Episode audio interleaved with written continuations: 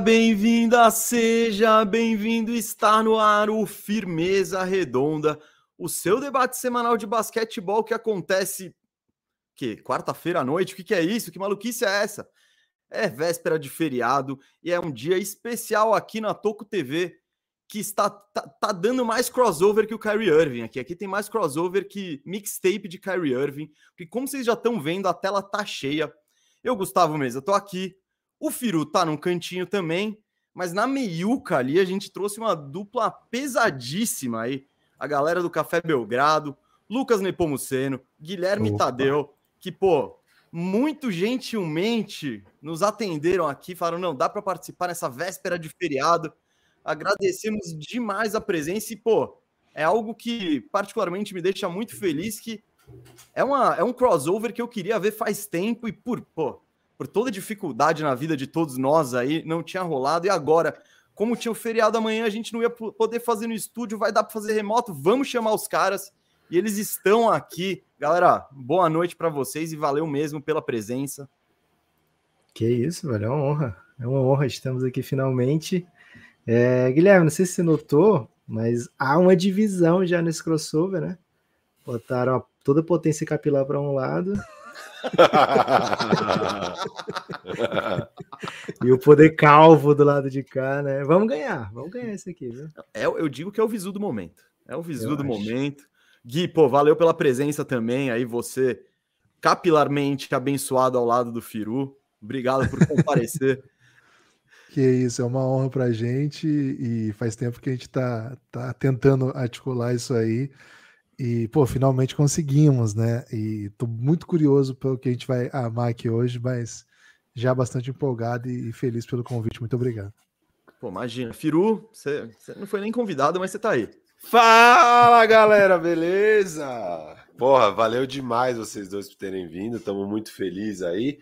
Para quem não entendeu a mensagem no mesa de estamos dando mais crossover que o Kyrie Irving, é que hoje de manhã a gente gravou com o DPC, um programa que vai ao ar outro dia. E segunda-feira a gente grava com bola presa também, então a gente emendou aí uma sequência de três crossovers que serão esse e os dois próximos Firmeza Redonda aí, com só a nata do, dos produtores de conteúdo aí, muito da hora. Valeu demais, finalmente, cara. É o quarto ano nosso de podcast e agora finalmente conseguimos aí essa, esse crossover lindo com o Café Belgrado, cara. Valeu demais. Vamos que vamos. Boa, vamos. Bom, então vamos. Hoje, qual vai ser a pauta, mais ou menos, galera? Pô, tem que falar de Copa do Mundo. Copa do Mundo tá aí encaminhando para a semifinal. Então a gente vai falar da Copa do Mundo de basquete. Quem acompanha o Café Belgrado sabe que os caras no basquete internacional ali eles deitam muito mais do que a gente. Então a gente quer teremos opiniões embasadas, embasadas e com propriedade. E vamos falar do Brasil. Pô, foi de... foi bom, foi ruim, foi decepção. Vamos debater isso. Vamos ver quem que, se os Estados Unidos vão ser campeões mesmo, se alguém pode tirar o título deles. Vamos debater isso aí de Copa do Mundo. Aproveitando que o Nepopop está aqui, e como ele se diz aqui no, no, no Twitter, um Sans do. San, mano, é difícil, hein? Sans do masoquista. A gente vai falar do Phoenix Suns, que a gente tá aguardando, né? E, pô, é a ocasião ideal para falar do Phoenix Suns, que é um time que tem mais, talvez mais em jogo nessa temporada, o time que foi mais agressivo recentemente para se reforçar e buscar um título. E aí a gente vai ver, eu quero, quero sentir o termômetro aí, o termômetro do Nepo. Então vamos falar Porra, disso. Não é parâmetro, hein, velho? Pelo amor de Deus. não, e, e, é, e, é, é um absurdo. Não, e é bom que o contraponto. É como se eu tivesse se o Firu fosse num lugar falar de Lakers. E eu entrasse vamos falar ali, de Lakers hoje. Vamos falar de Lakers, porque finalmente também tem notícia. Christian Wood está no Lakers, o Firu tá feliz, não tá feliz? Ele vai dizer daqui a pouco, ele vai dizer daqui a pouco, mas é, é a pauta do programa. Vamos soltar a brabinha na KTO e aproveitando aqui, aproveitando, já vamos, já vamos de recado, porque a, a, a noite promete, a noite promete, e o primeiro recado é: este programa é oferecido pela KTO, o site onde você encontra as melhores e mais completas probabilidades esportivas e também não esportivas, né?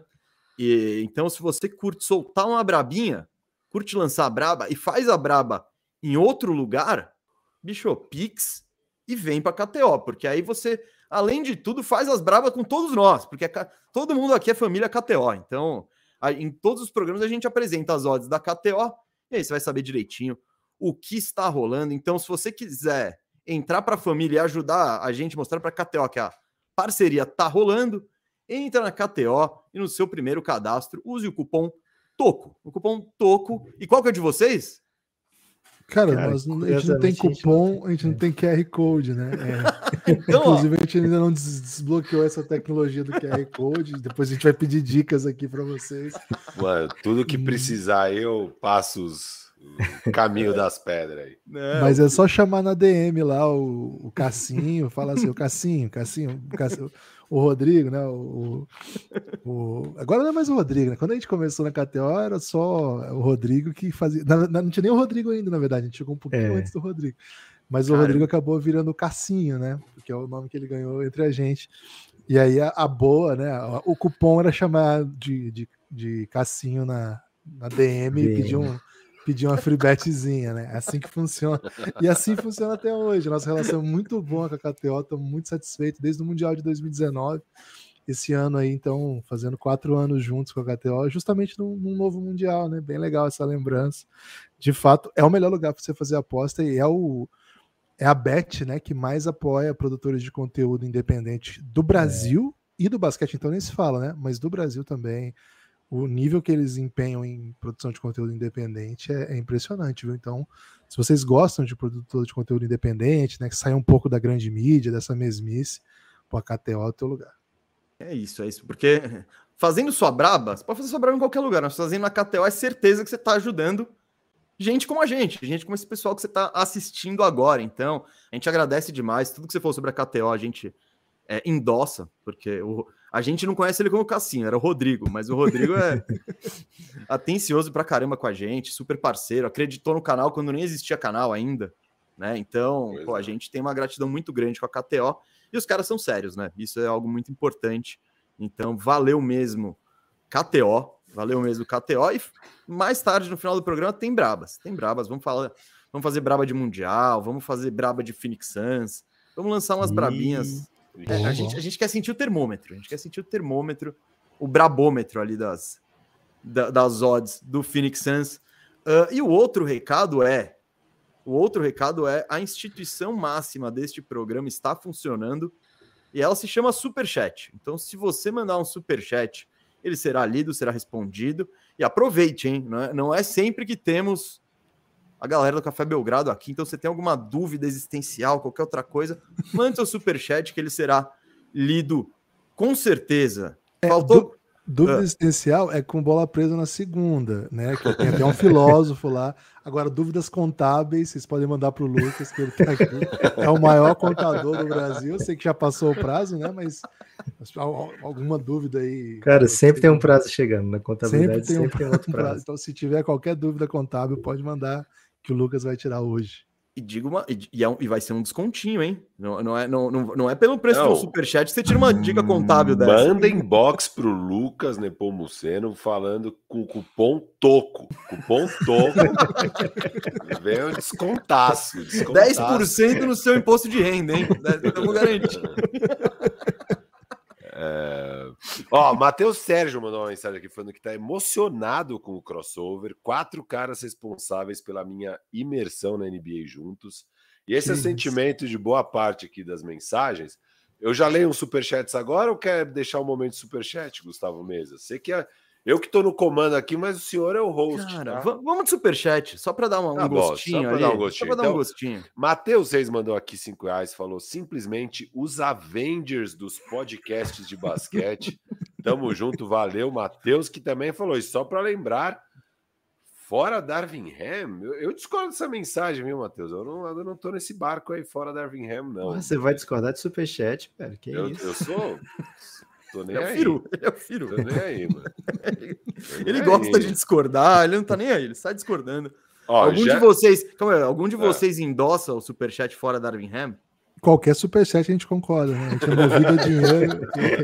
A gente é movido ao dinheiro, né? Então, se a pessoa quiser, é muito fácil. Então, fora da Birmingham, Matheus Reis, pode contar com a gente aí. Pode mandar mais superchat. Continuaremos concordando ao longo da noite. Toda vez que vier um fora da Birmingham, a gente vai endossar e fazer coro. É isso. É isso Desde que é Desde atrelado que... a 5 reais. Superchat, é isso. Qualquer valor monetário. É Jefferson Daria Peter também mandou um superchat falando: primeiro Uno de firma colocou a melhor escada para ver. Ah, primeiro, Uno de firma colocou a, a melhor escada para ver essas feras. Segundo, o KC pegará playoffs direto? Interrogação. Uno de firma confia demais. Terceiro, hashtag Firu está Christian Woodizado.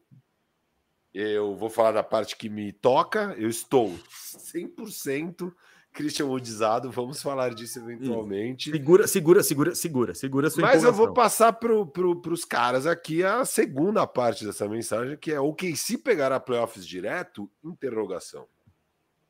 Cara, eu gosto muito do KC. Acho que o, o Alexander tem mostrado, né, cada dia, a cada competição, a cada cada vez que ele entra em quadra, o tamanho do jogador que ele se tornou, né? E ainda é jovem, tem, tem a evoluir ainda, tem ainda um buraquinho ou outro no seu jogo, mas poxa, o cara tem melhorado sempre, então como é que eu vou duvidar, né? É, dito isso, acho que é um time ainda muito jovem, né? É um, é um time que vai trazer o Chat Holmgren agora. É, acho que eles têm, têm muito interesse em, em botar o Holmgren para jogar independente, se vai vencer mais ou menos com ele em quadra naquele momento. Vamos lembrar que é um rookie, né? É um rookie brabo, mas é rookie ainda, né? É, então, assim, não sei se eles têm essa urgência, esse sentimento de urgência. Precisamos ir para playoff direto, que às vezes você pega no Oeste que tem Phoenix Suns, tem Lakers, tem Denver, tem, sei lá, o Clippers, não acho um super time à frente do, do OKC nesse momento, mas jogando o Kawhi, jogando Paul George, né? E estão sempre também com o relógio contando, né? Tem Memphis Grizzlies. Ir para playoff direto, pegar uma posição no top 6 é é duro nesse Oeste, né? É, e eu não sei se o OKC é o time mais motivado para isso, mas às vezes jogar levinho assim até ajuda, né? Então, talento eles têm, velho. E acho que eles vão estar no playoff de um jeito ou de outro. Esse ano acho que eles não deixam de ir, não. E aí, eu, eu, eu também acho que ele vai para o playoff, eu tenho dúvida se é direto também. É, eu acho que é puxado direto, até porque o, o OKC tem montado um time na base um pouco de oportunidade, né? Ainda não foi para o mercado para montar elenco. Ainda não foi assim, eu preciso de um jogador de tal posição para fazer essa função, e aí foi lá e trouxe via free agency, via, via troca, né? Em geral, eles trazem os caras mediante uma boa oportunidade de troca, que eles vão receber o cara, mais alguma escolha, ou mais algum despejo salarial, coisas nessa linha. Então, o elenco fica um pouco não elenco de time dos tops do Oeste, né? Para você ficar entre os seis do Oeste, que seria o playoff direto, você precisa ficar na frente de gente que está fazendo isso há mais de um ano já, né? Você tem que ficar na frente, por exemplo, do Dallas, uh, por exemplo, do, do Timberwolves, do Grizzlies, Golden State. Golden Kings. State. Pô, vai jogando. É. E assim, isso que a gente contando que o campeão Denver Nuggets, o Phoenix Suns, vai, vai, estar lá. Então, assim, se esses dois vão estar, sobram quatro vagas, né? E aí a gente tem todos esses candidatos aí. Los Angeles Lakers, claro, que é uma potência. Então, acho que é pesado ainda. Agora, de repente, eles vão achando chutador nesse elenco. Para mim, o maior problema é chutador, né? Acho que é um time que boa parte dos jogadores que ficam com a bola na mão é, não chutam. Né? Eu acho que muita gente joga muito chutador que poderia estar em quadra, joga nas posições dos melhores jogadores do time. O melhor chutador, por exemplo, do, dos últimos anos do time é um combo guard que, que mata pouca bola. O Isaiah, mata muita bola, mas assim, não faz mais nada, não agrega hum. mais nada, que é o Isaiah Joe. Então, assim, eles têm no elenco hoje caras que podem contribuir nesse aspecto, mas a gente não sabe nem qual, qual vai ser o elenco deles, né? Porque eles têm um caminhão de jogador lá ainda para fechar. Agora, dito tudo isso, é, é, certamente um time fortíssimo e com todo mundo em viés de alta, né? Todo mundo ali tem viés de alta. Então, eu, eu concordo que a maior probabilidade é um, é um play-in, mas eu, eu vou apostar que pega direto sim. Porque eu acho que é, esse time pode dar o salto. que tem... Super... Óbvio que é. Superchat é foda. o, o, então, eu acho que esse time pode. E, e, tem a questão da idade, é um time jovem também. Então, enquanto você pega o Clippers, o Lakers, toda essa galera vai talvez é, se poupando tal, eles vão jogar no leves, mas com, cara, com gás total dessa molecada. Eu acho que o Shea Gildes Alexander é um cara que também ele já tá meio que cansado de não pegar playoff, cansado, eh, sabe? Ele, e ele e eu acho que ele tem esse talento de ser um cara do time que carrega os outros e que tem muito jogador bom. Você tem o Guiri, você tem o Jalen Williams, que é ótimo. Então, eu concordo que é muito jovem ainda, que talvez não. Uh, o, o, mais, o mais provável diante de um Oeste como esse é, é falar que vai ficar entre os entre 7 e décimo, aliás, acho que não tem muito erro. Mas eu confio que esse salto pode vir assim nessa temporada e quando quando baterem o olho, ele tá lá se segurando ali, quarto, quinto, sexto. Então eu vou, eu vou apostar nesse salto do OKC. E vou falar de um cara aqui, o esquecido Davis Bertans. Eu tô apostando a temporada, o comeback of the year. Comeback of the year é Davis Bertans. Ele, ele, ele encostadinho ali, pessoal drive, kick para ele, ele lá, pau, um atrás da outra. Pô, com, pelo menos fingindo que consegue pegar um rebote. Cara, apostar. Eu não, eu não esperava que você, em plena quarta-feira, 9h30 da 9h50 da noite, ia mandar um Davis Bertans aqui na nossa conversa. Ele vai aparecer mais de uma cedo, vez. Né? Vai aparecer mais de uma vez nessa conversa. Não, é, não, não. Eu achei que ele ia aparecer na hora de falar da Copa do Mundo, que ele começou o dia hoje arremessando barbaramente, depois voltou a ser o bom e velho Davis Bertans. E caraca, mano, você tá. Comeback of the year. Comeback of the year. Puta merda, você mandou um zag aí pesado. Ninguém viu chegando. É, essa eu não vi. Eu não tô alto nessa ideia do Davis Bertans, não. E eu acho que a análise do Guilherme faz muito sentido. Assim, é um time que não, não fez os grandes investimentos de, de um time que vai dar um all-in, que dá uma acelerada, vai para tipo, não, agora é a hora. Eu acho que esse é um ano mais de sentir. De novo, agora com o chat entender onde eles estão, o que, que realmente falta nesse time com o chat, para daí sim dar essa acelerada depois. Mas às vezes o time já é tão bom que já vai muito bem mesmo sem dar essa acelerada, que é a expectativa de quem acha que vai pegar playoff direto. É, cara, eu acho que o West está muito forte, nem pelo OKC eu não acreditar, mas eu acho que acaba sendo play-in, porque é, é, isso, você acabou de elencar todo mundo, ainda faltou falar do Clippers, faltou falar do Pelicans, é, é muito time, sabe? As chances do OKC ser melhor que é, to, vários desses, exceto cinco, acho que é muito baixa, cara. Eu acho que vai acabar sendo play-in, mas eu acredito que eles pegam um playoff, cara. Eu acho que dá para cheia ali no play-in brilhando e beliscar um playoff via play-in. Boa. Manda o próximo. Tem mais superchat aí, Firu? Não, vamos para o tema agora. Vamos, vamos para o tema. tema. E... Então, vamos começar com um assunto delicado. Brasil. Vamos falar de Brasil. O sonho olímpico. O país como um todo ou o time de basquete? Quantas horas vocês têm aí? Porque gente, muita delicadeza. Viu? Não, porque quando chegaram aquelas caravelas, puta aí. Não, não vamos, vamos, focar nesse momento no basquetebol okay. e principalmente na, na, Copa do Mundo e no e na Olimpíada, que era um dos objetivos, né? Chegamos tão perto, tão perto da Olimpíada, né? O Brasil que surpreendeu todo mundo, né? Na nossa live de semana passada, inclusive, você entra nos comentários e a galera jogando na nossa cara. Vocês falaram que não ia ganhar do Canadá, vocês falaram que não ia... ganhamos do Canadá. E aí era só ganhar da Letônia. E a gente a galera, numa. A, a, galera teve o bom senso de reconhecer que eles também não achavam que ia ganhar do Canadá. Quem estava esfregando na nossa cara também não achava que o Brasil ia ganhar do Canadá. Então, pelo menos isso. E ganhou, ganhou surpreendentemente, uma, putz, uma baita partida do Brasil, sabe? Tá, é, a questão de tática do jogo, de como encarar a partida, foi, pô, foi excelente. E aí o Brasil foi lá e tomou da Letônia, né, foi eliminado. Ficou, ainda assim poderia ter ido para a Olimpíada mesmo com a derrota, bastava que o Canadá perdesse para a Espanha. E aí no último quarto, o, o, o, Canadá e o Shea e até o clutch de Brooks chutador é, comandaram a virada. E o Brasil, agora, para ir para a Olimpíada, vai ter que participar do pré-olímpico, que é uma briga de foice no escuro, é dificílimo, né? Mas o que eu queria saber de vocês para começar: desempenho do Brasil, né? O, beleza, tira, sabemos que foi, foi decepcionante pela situação, mas como vocês avaliam até friamente o que o Brasil foi nesse Mundial? Tipo, Foi esperado? Foi acima da expectativa?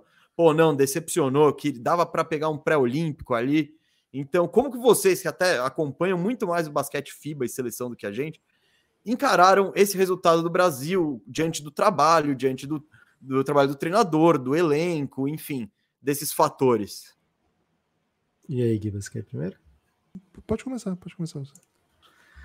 Cara, é, o Brasil terminou na mesma posição do Mundial passado, 13 terceiro, é, nesse sistema da FIBA, ao invés de ter aquele mata-mata, né, é, de oitavas de final, eles formam um novo grupo, né, começa lá 32, igual a Copa do Mundo de Futebol, só que depois, em vez de ir para as oitavas, é um oitavo, em vez de dois times, tem quatro times, né, aí forma um novo grupo, carregando os resultados da fase anterior, é, e aí o Brasil ficou mais uma vez como o melhor time, último lugar desse novo grupo, né? Assim, eles comparam os últimos lugares de cada grupo e o Brasil é o melhor dos últimos desses times que não são eliminados na primeira fase. Então, assim, é, é um choque de realidade quando a gente, pô, somos os melhores dos últimos, né? É, sem ser os últimos últimos, é, os melhores dos quase uhum, últimos. Da segunda tá? fase, né? Isso. É, mas como você falou, dessa vez ficou bem perto de isso ser suficiente para rolar uma vaga olímpica, né? É, então, assim, o Mundial que talvez não seja justo, mas é, essa, essa mesma campanha do Brasil, três vitórias, duas derrotas, poderia ter dado ao Brasil a décima posição e uma vaga olímpica. Mas como o Canadá ganhou, e aí por critérios de desempate que a gente com a Espanha, que a gente não tinha, né? A gente foi para décimo terceiro, e além disso o Canadá ficou com vaga olímpica, né? Então, assim, seria o mesmo Mundial do Brasil, as mesmas partidas, porque inclusive já tinha acabado a participação do Brasil, mas a partida Espanha e Canadá foi o que definiu o gosto que ficou na nossa boca, né? E não sei se pode falar aqui, mas um gosto pode. de cocô mais uma vez, né? É, pode, pode. Participações do, do, Brasil do basquete normalmente tem deixado esse sabor peculiar para a gente que ama a modalidade, mas não foi uma participação tenebrosa. A gente se acostumou desde 2006 a ter sempre jogador da NBA jogando pelo Mundial no Brasil, jogando pelo Brasil no Mundial, né? E às vezes em alguns anos múltiplos jogadores, né? E esse ano era uma novidade, era um, uma espécie de vamos ver o que, que a gente tem mesmo aqui, porque de fato é uma geração nova, né? É uma geração que boa parte deles não jogaram nenhum mundial no passado, é, e às vezes alguns que foram tinham um papel muito menor né, no mundial passado. Alguns foram e tinham um papel muito sei lá, o Iago teve jogo que ele teve que jogar três minutos no Mundial passado. Né? E esse ano a gente foi carregado por essa galera, né? E acho que isso foi um ponto bem positivo dessa campanha, porque a gente apresentou uma nova dupla, que é uma dupla que já teve muito sucesso na Alemanha nessa temporada, Iago e Caboclo, e essa dupla se colocou no meio do Mundial e jogou como se fosse uma das melhores duplas do torneio, sabe? É, não ficou, você não fica devendo você começa o, o time, não é meme, né? Assim, a gente que vive de NBA vai achar uma. Se parar para pensar, é meio que uma piada falar, mas a gente começa um jogo Iago Caboclo, começa um time, não tá das piores duplas para você começar uma seleção nesse Mundial, sabe? Eu não sei quantas duplas eu escolho antes do Iago Caboclo. É, vai ter algumas que eu vou escolher antes, né? Alguns Estados Unidos vai dar, o Canadá vai dar, a Eslovênia tem o Luca, então qualquer pessoa que você bota lá do Luca, mas a partir daí mais um ou outro, a gente já começa a dar uma pausa e falar, pô, será que vale a pena mesmo? Né? Então, assim, é, tem ali um ponto de partida muito grande já para o Brasil. Né? E acho que esse Mundial serviu para posicionar né, a nossa expectativa em relação a esses dois meninos. Né, o Iago, bem menino mesmo, né, de 24 anos, o Caboclo, 27. É, então, assim, eles têm bastante Mundial pela frente, bastante competição para fazer pelo Brasil. E eles são eles estão na elite dessa competição, sabe? Eles são dos melhores jogadores da posição nessa competição. É, então é um ponto bem positivo saber que a gente tem um, um, caminho a seguir a partir dessa competição. Agora, quando a gente compara em, nível de investimento do basquete brasileiro, em, em avanço da onde está o nosso basquete em relação às principais potências europeias, é, não é de se espantar tanto né, a posição do Brasil. Né? O Brasil entrou para Letônia para jogar contra a Letônia, vindo de uma vitória contra o Canadá, e o próprio Gustavinho tinha falado na coletiva anterior que a Letônia ia ser favorita contra o Brasil. Né? É, então, assim, a gente pensa a Letônia não tem nem 3 milhões de pessoas lá, mas o basquete lá é desse nível, né? E aí, como tem Letônia, tem Lituânia, tem várias seleções da Europa que não foram para a Copa, que tem um basquete interno muito forte, né? A gente pensa em Croácia, pensa em Turquia. A Turquia levou, tirou o nosso melhor jogador da NBA e levou para lá, né? O Fenerbahçe. Então, assim, são, são potências, né? E o Brasil, é, na realidade, realidade mesmo, assim, no, no, no frigir dos ovos, não deve pensar como somos uma potência. A gente não deve entrar na competição achando que é obrigação chegar no oitava de final, por exemplo, ou na quarta de final. É, mas a gente quase chegou, né? A gente chegou bem perto, conseguiu bater o Canadá. Então o Brasil fez um mundial bem ok para os padrões que a gente deve esperar do mundial do Brasil. E repito, né? Acho que foi um ponto muito positivo posicionar essa dupla que a gente tem, Iago e Caboclo, perante o resto do mundo. Acho que está bem posicionado. Né? E a impressão que eu tenho também é que o Brasil não. o Brasil ficou em 13 terceiro, eu acho que dos times que ficaram na nossa frente, talvez a gente possa discutir se Porto Rico, se Montenegro e se Itália. Tem times que o Brasil não poderia estar na frente. É, acho que nesse caso, Porto Rico e Montenegro, a gente pode até discutir, inclusive, se o Brasil não está na frente numa perspectiva mais global mesmo. Assim, o basquete brasileiro acho que é mais relevante hoje do que esses dois, mesmo com o Montenegro tendo jogador na NBA já há algum tempo, tendo um americano naturalizado que é um ótimo jogador da Liga CB, acho que o Brasil tem um, assim, um corpo no momento que é mais relevante do que esses países. Então, será que o nosso lugar é esse? Cara, no campeonato sim, porque a gente tem que pensar ainda que no, no grande cenário a gente ficou à frente de equipes que sequer jogaram o Mundial e que jogaram também. A França, por exemplo, que ficou atrás da gente, é mil vezes melhor que a gente no, no projeto esportivo, na ideia de, de basquete no país. E aí você imagina que a, a Croácia não pôde jogar a competição. A gente imagina que a Turquia, que o Lucas acabou de falar, que a Turquia tem, um, tem uma liga tão competitiva que acabou de levar o Raulzinho para lá e acabou que o Raul tá machucado, não sei se vai conseguir jogar, mas enfim, é um, tem um país que tem equipes de ponta jogando Euroliga, mais de uma, campeões recentes de Euroliga, múltiplos, aliás, então, e jogando as outras competições todas europeias, então a gente ficou na frente de Turquia, ficou na frente de Croácia, é, aí você para e pensa um pouco, assim, né, entre outras, né, que a gente até perdeu recentemente para a Tchequia, Tchequia não vai nem para pré-olímpico, a Argentina não Argentina. vai nem para pré-olímpico, Aí você imagina, Polônia, Polônia acabou de ser semifinalista do Eurobasket, não fez, não vai, não jogou mundial, vai ter que jogar pelo pré-olímpico. Então assim, a realidade é que, cara, é o nosso tamanho. A Rússia, né? A Rússia não pode jogar por conta da, da questão da guerra, mas certamente é um projeto de basquete muito mais avançado. Então, cara, a realidade é cruel, assim, nosso país não investe na formação adequadamente, não tem grandes projetos no Brasil de desenvolvimento de atletas, nem dentro dos clubes, tem poucos clubes que jogam basquete, que formam jogadores, e sobretudo institucionais, e aí você pode falar tanto de Estado quanto de federação, então, cara, a conta, a conta não fecha. Você vai jogar contra equipes que investem muito e que tem dinheiro rolando nas ligas, dinheiro rolando nas federações, projetos sérios rolando para todos os lados, desenvolvimento em altíssimo nível. Um americaninho em cada um também. Um americaninho naturalizado em cada time. Então, assim, é, a vida é dura, né? A vida é dura. Acho que é meio que o nosso tamanho, sabe? Acho que a gente está entre os 15 melhores do mundo, sim. E acho que a gente não está entre os 10 melhores do mundo, não. Então, ficou meio que do nosso tamanho mesmo. Acho que o que não ficou do nosso tamanho foi ganhar do Canadá. Isso foi um pouco fora da curva mesmo, né? Foi uma grande história. Que bom que a gente teve um essa grande história. milagre ali, né? Cara? É que, então, mas o frustrante, eu acho. Eu concordo com tudo que vocês falaram. E, e eu acho que quando a gente come, quando começou o torneio, o que, que eu e o Firu é, imaginamos? É isso, o Brasil cai na segunda fase. Então aconteceu exatamente o esperado. No, no grupo, o Brasil era de fato a segunda força, se provou como isso no, na primeira fase. E aí, na segunda fase, ia enfrentar gente grande. E aí, provavelmente ia cair. Eu acho que. E, e esse é o nosso tamanho mesmo. Eu acho que exigir mais, é, estar puto, cobrando. Teve aquela postagem lá do Juca Kifuri também, que foi bem lamentável ali, né? Criticando a, a campanha. Mas eu acho que o tamanho do Brasil é, é esse mesmo que vocês falaram. O que, de, o que frustra é o como, não é nem o resultado final. É o como. E, e parece que todo ano é a mesma história, né? Você pega o. o foi o, o Mundial passado, o Brasil ganhou. Foi da Espanha que o Brasil ganhou? Da Grécia. Da Grécia, e aí perdeu, foi assurrado pelo Satoransky, que é a República Tcheca.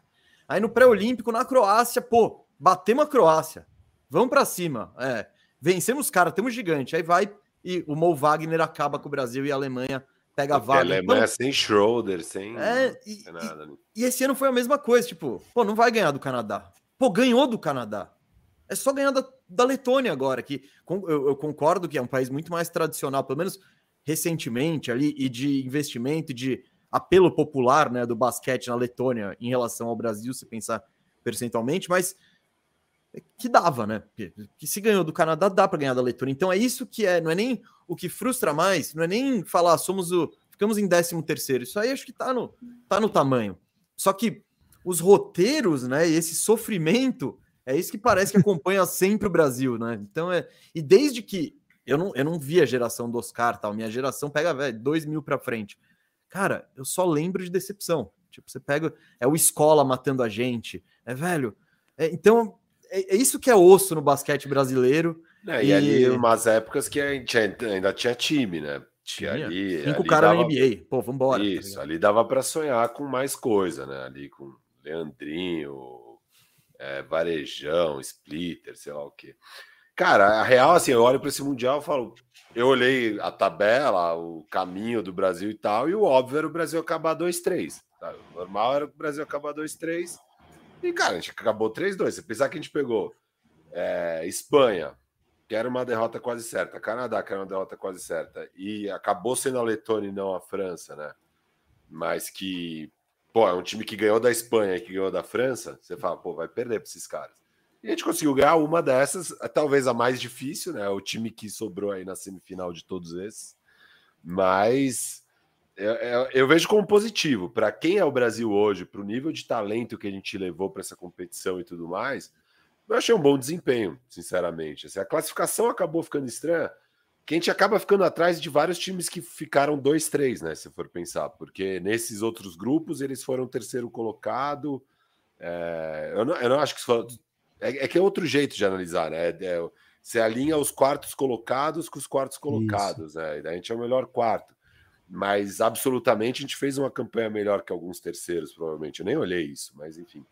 É, acho que um 3-2 é, é tá de bom tamanho para o Brasil. A decepção mesmo para mim, é que a vaga olímpica ficou segundos, né? A porcaria da Espanha nunca tomou uma virada de 12 pontos, é, tipo, entrando no quarto quarto, ganhando por 12 pontos.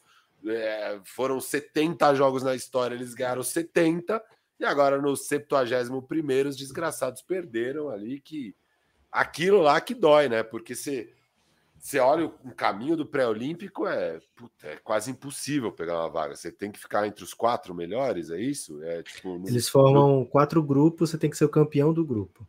Ah, tá. Tá, tá. Campeão do grupo. Já tem os grupos? Já definiram?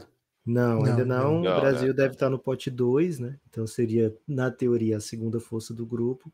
Mas para alguns potes para trás, é, porque é baseado no ranking FIBA, e esse ranking é de acordo com as competições. E aí, por exemplo, como o Guilherme estava falando, algumas seleções muito fortes não vão para o Mundial porque tem pouca vaga para a Europa, né? Uhum. É, então, às vezes, não é nem o número de vagas, mas o grupo que você cai no sorteio, né? Então, a Croácia ficou fora, a Turquia ficou fora, é, muita, muita seleção ficou boa, né? Tá fora do coisa. Os e caras ranking, podem estar no pote aí, 3, pote 4. Isso. A Croácia, por exemplo, está no pote 4, né? A Letônia pode estar no pote 4 ou no pote 3, depende aí do, de quanto ele vai pontuar nesse Mundial ainda, que ele vai ter um pouco mais de disputa. E tem Bahamas, né? Bahamas que eliminou a Argentina, tá simplesmente no pote 6 nossa. Que é o, tipo assim, é o. É o Líbano, Dream Team, né? É o Dream isso. Team da Bahamas ali. Você não pode ser, você pode pegar um Líbano ou pode pegar DeAndre Ayton, Buddy Hield, Eric Gordon e sei lá. Clay Thompson, Clay é. Thompson, talvez. Hein? Nas Reed, eles estão eles estão fazendo o trabalho de scout aí. É. Não, Dito é... isso, o Nepo hum. também falou de, pô, esses países, né, tem um projeto de basquete melhor e sempre tem um americaninho.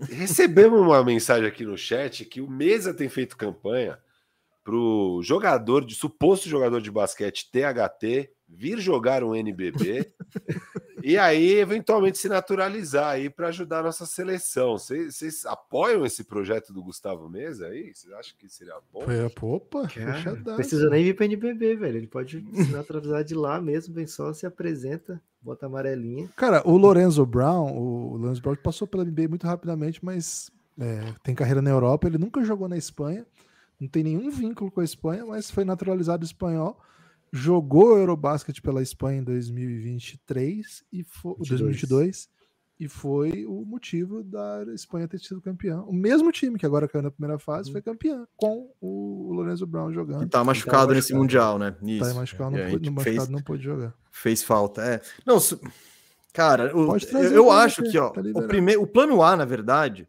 seria o que o Gabriel Evangelista tá falando, que é a CDB, CBD, é. CBB naturalizar o Embiid. Ele já é casado com o brasileiro. Esse é o plano tá B. Esse é o plano, é, o plano B. A é, tem que ser o Jimmy Butler. Jimmy Butler ah. é o plano A. Ele, ele, nunca defendeu os Estados Unidos, né? Pode crer. Puta, ele, jogou, é ele jogou aqui na, no Mas não é problema. 2016. Não isso é. não é empecilho. Isso não é empecilho. A, a, FIBA vai. Caramba, não, já pega os dois. Vambora. Imagina. Só pode cara. um, velho. Só pode um. Pode é um. É um naturalizado por time. É. Puta, não, o Jimmy é o plano A, concordo.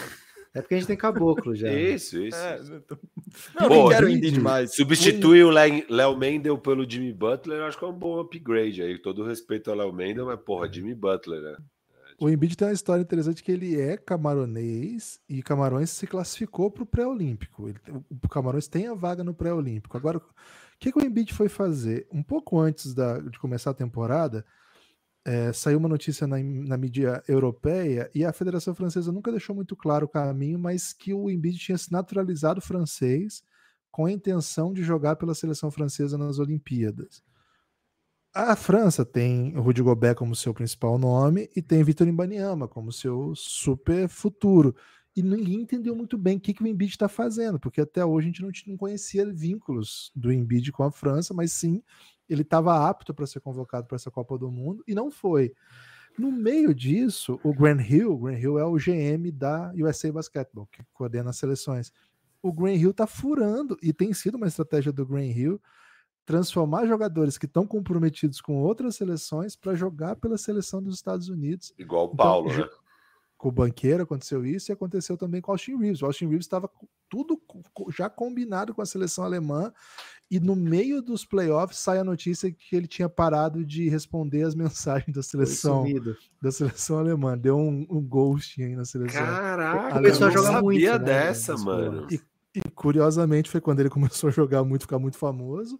E curiosamente vão se enfrentar agora na semifinal do Mundial Estados Unidos e Alemanha depois desse ghosting do Austin Reeves. O irmão do Austin Reeves joga na Alemanha a família dele tem vínculos alemães, etc.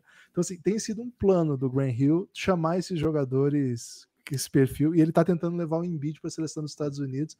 Então, eu tiraria o Embiid da lista porque me parece alguém pouco é. pouco afeito a desafios. porque, porque ele já garantiu o passaporte francês, que era a única que estava classificada já para as Olimpíadas, né? É isso. E aí ele não jogou e com isso ele deixou o, a chance de qualquer outro passaporte, né? Vamos esperar quem se classifica e aí, se os Estados Unidos confirmar, Bom me quiser. E todos querem o Embiid, né? Pô, MVP. É, e aí ele pode jogar por lá, só não a Sérvia, né? A Sérvia acho que não tem interesse no Embiid. Muita rivalidade lá. Aí, acho que o Jokic vai para a Olimpíada, né? Ah, sim, sim, com certeza. Não, com certeza. Com certeza. Isso, isso, porque não vai ter nem que passar pelo pré-olímpico, já está direto lá. É. Então, eu acho que uma, uma, coisa é você assinar ele pelo. o basquete, né? Para ele, o basquete é um, é um empecilho entre, a sua, entre a sua felicidade e a sua Mas acho que ele ama a Sérvia. Ele odeia é, basquete, é, mas a Sérvia eu acho que ele ama. Então e ele ama festa sérvia, né? Então imagina a festa isso, que vai ser essa Sérvia. E pismo na Olimpíada, né? Talvez ele possa aceitar o convite para fazer um. Ele já junta os dois, exato. Já treinador, ele pode ser treinador do. Ah, eu acho que ele pode fazer essa exigência para o Comitê Olímpico Sérvio Fala, mano, eu vou jogar o basquete, mas eu escolho os cavalos, beleza? e, aí, e aí eu acho que você fecha o, o, o Jokic. Sobre, esse, sobre essa história do Embiid, eu acho que não faz sentido ele jogar para a França, né? Porque a França é isso, é um mar de pivôs. Enquanto nos Estados Unidos. Mas será cara, que a França é... vai querer o Gobert ainda? Não, tá, é, mas ele tá lá, mano. Ele vai ser tá convocado. Tá todos, é. Ele vai ser é, convocado, né? Vai é jogar um de dois gêmeos. País, né? É, não tem. O O que eu acho é que, e, por outro lado, os Estados Unidos, historicamente, e pelo menos desde que eu acompanho o basquete internacional, o problema é não tem pivô. Então é, é muito esquisito, né, esse, esse flerte com a França, quando, cara, se ele só quisesse jogar pelos Estados Unidos, ele já sabe que ele seria o titular, ele já sabe que ele teria vaga garantida ali, porque, pô, a gente tá vendo, é, é banqueiro, é, é o Jaren Jackson que faz falta em. faz três faltas em 10 minutos. Aí depois entra o banqueiro, que a gente tá meio, meio, que descobrindo que ele não é um pivô mesmo. O teste não sei se tá dando muito certo. E, o, e aí é Walker Kessler e Bob Portes. Então, mano, é, é um. Tem uma, uma falta de talento aí. Pô, você põe o Embiid pronto. Essa posição ficou resolvida com o MVP da temporada. Então, é isso que eu acho esquisito, né? Tipo, nessa história toda. E eu, evidentemente, estou torcendo para o Embiid não jogar nos Estados Unidos, né? Vai jogar em outro time ali. Vai Eles fazer as torres trigêmeas. Eles podem ah. levar o Anthony Davis e o Adebayo. Eles não precisam é. do Embiid. Eles são os Estados Unidos, assim, né? Eles não precisam de ninguém, na real, de naturalizar ninguém. Eu acho até um pouco vergonhoso, assim, que eles tenham, saiam desmontando elencos aí que ia ser bem carismáticos, né? O, o banqueiro na Itália, pô, talvez pô. não fosse 40, fosse 38 o placar do jogo, beleza. Mas, pô, deixa o cara jogar pela Itália, né? Austin Reeves na Alemanha, pô, Exato. talvez seja. Deixa Exato. o cara, né? Mas enfim. Dividir para conquistar, né, Guilherme? É isso. é, não, mas dos Estados Unidos eles estão se, né, se, se protegendo aí do. Mas evidentemente é, seria muito mais louco. né? Já pegaram o Olajuwon, aí o Tim Duncan. Tim Duncan. É, eles não estão nem aí. Massa, quando precisa, Ó, eles amassam. O Austin Reeves está aqui no chat. Ele Opa, usou o chat GPT. Usou o chat GPT para traduzir aqui simultaneamente. Ele falou que ele não queria botar o Schroeder no banco novamente. e por isso Eu ele até resolveu... fiquei pensando, o Firo, o seguinte: ele parou de responder a federação. Eu até falei isso na época no podcast. Cara, por que, que eles não falaram pro Schroeder chamar ele, né? Tipo, liga pro Schroeder e fala, passa o telefone aí. Né? Eles estavam juntos esse tempo todo, né? Para, desculpinha, desculpinha, eles não se esforçaram Cara, o suficiente. Eu, eu, juro que eu nunca tinha ouvido falar dessa história do Austin Reeves com a Alemanha, porque, inclusive, hoje, depois do jogo, né, da classificação da Alemanha, teve entrevista com o Schroeder e ele falando que ia ser especial agora enfrentar o Austin Reeves por tudo que eles passaram esse ano. Ele fala, tipo, ah, my man amo ele, puta, foi animal esse ano juntos e tal, torço muito por ele, babá. Mas eu realmente não sabia disso, cara. Que doideira. Informação. Mas, é, ele, o Schroeder podia ter feito esse caminho aí. Estranho, estranho, bem estranho. Não, não. Eu acho que faltou empenho da, da Federação Alemã, ou faltou essa inventividade ali da. Os caras não, não pensam que... fora da caixa. É tipo, cara, eu liguei, ele não me atendeu, não quer falar com, não dá para falar com ele. Não, e aí, e aí a gente ia juntar a torcida por essa Alemanha, porque o Mesa tá fervorosamente torcendo para a Alemanha por causa do Franz Wagner. Fervorosamente não, friamente, analiticamente, eu apostei na Alemanha nas cabeças. É, foi bem. Foi bem, foi bem, foi bem, foi bem, foi bem, foi bem, pô. Eu falei que minha servinha que... ia longe, o senhor não acreditou. Você falou várias coisas, você falou sua, tudo, tudo, suas Filipinas, suas... Oh, não, eu achava que a Filipinas ia ganhar um joguinho, um upset ali. Perto, é, então, pô, com a torcida lá de casa, 50 mil pessoas contra a República Dominicana, eu achei que o Cat ia dar uma pipocada e o Jordan Clarkson ia pegar aquela vitória já na estreia ali, mas não rolou. Não Firu, chegou um comentário aqui, eu acho que também é outra solução do Dércio aqui falou: Trey Young injustiçado em seu país, vem para o Brasil, eu apoio, o Iago precisa de um armador reserva. E eu acho que ia ser legal pro. Não, zoeira. Mas o. O, o Mesa tá numa session aí de hates aleatórios. Não, não, não é hate aleatório para cima do Trey. Eu acho que são todos ponderados. E o último hate aleatório é que eu escolhi o Trey. Eu, eu fiquei indignado que o Firu, num redraft, escolheu o Trey Young antes do Shea Gildes Alexander. E isso aí, ah, você é hater do Trey. Falei, mano, você tá não, doido. Ninguém acha que você é hater por preferir veja, o Shea. Não, veja não, os comentários. veja os comentários. A galera achou que você é hater por sugerir que talvez você escolhesse Mikal Bridges antes do Trey Young. Foi isso. Foi isso. Não, é, mais ou menos. É o certo, é o óbvio, pô. Que isso. Aí, ó. Aqui, ó. Chega de peladeiro, eu quero aquele role player, mano. Aquele role player perfeito. Não, mas então. Ex-role player, né? Futuro. Então, você acredita no projeto Mikal Super Estrela? Cara, como é que eu não vou acreditar em qualquer coisa que esse menino faz, né? Porque ele Ele chega no Suns para ser, sei lá, um, um 3D. É... E aí, e beleza, ele vira, só que ele vira tipo melhor, melhor versão de 3D possível, né? E aí é, o Suns dá, um, dá uma extensão para ele que, sei lá, virou. Muita gente revirou o olho, né? Pô, 90 milhões para o Michael Bridges, como é que pode, né? Muita grana. O cara que só defende e chuta de longe.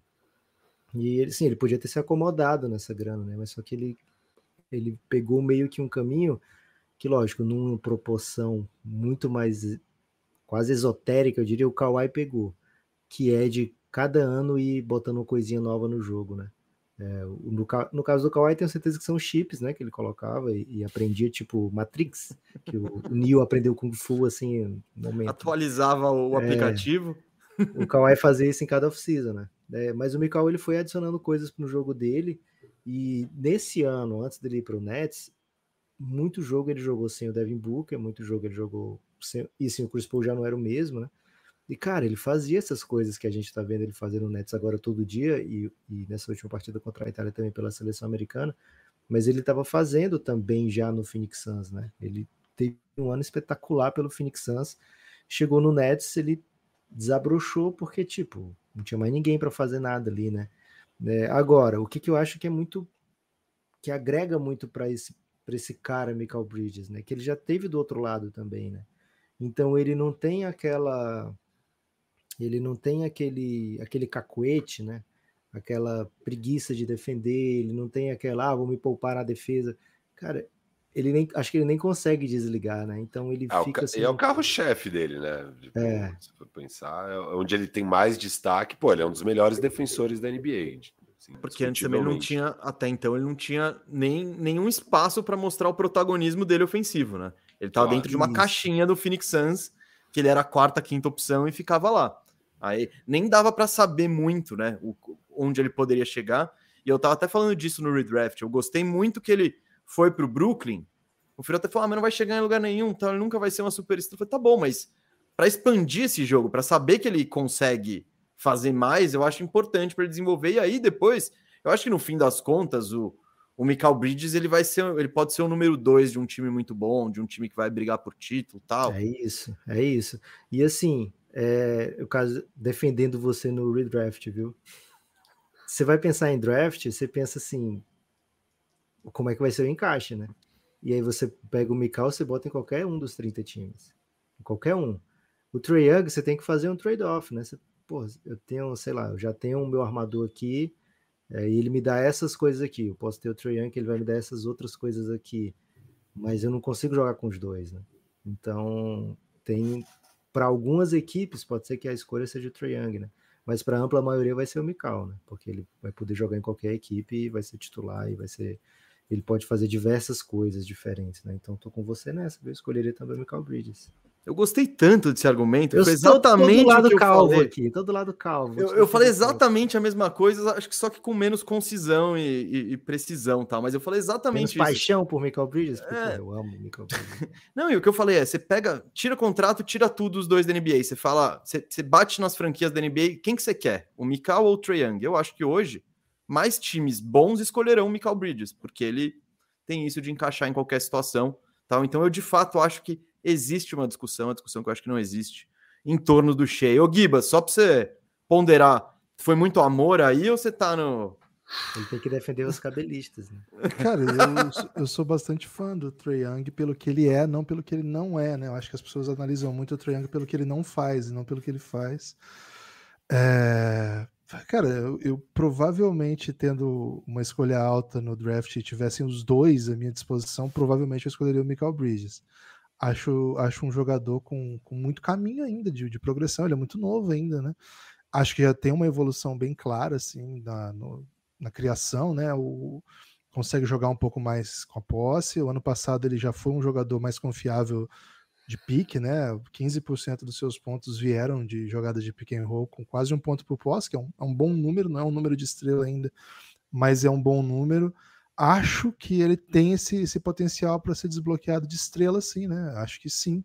Agora, se não tiver, ainda tem muita coisa para oferecer, né? É um two-way, acho que sim. Agora, eu sou super fã do Trey, né? Isso não implica dizer que eu não que eu não gosto do, do Trey Young. Só, assim, entre os dois, numa aposta do que eu queria para uma equipe, acho que o Mikal, é, por jogar dos dois lados da quadra, né? E por ter um, um potencial a ser desbloqueado ainda, é, certamente, certamente seria. Agora, se eu, se eu, se eu tô para escolher um jogo que tá acontecendo e o Triângulo tá pegando fogo, eu, eu, eu não troco o Triângulo pegando fogo por nenhum grande momento do, da carreira do Michael Bridges. Eu acho uma das coisas mais fantásticas do mundo o Triângulo em quadra.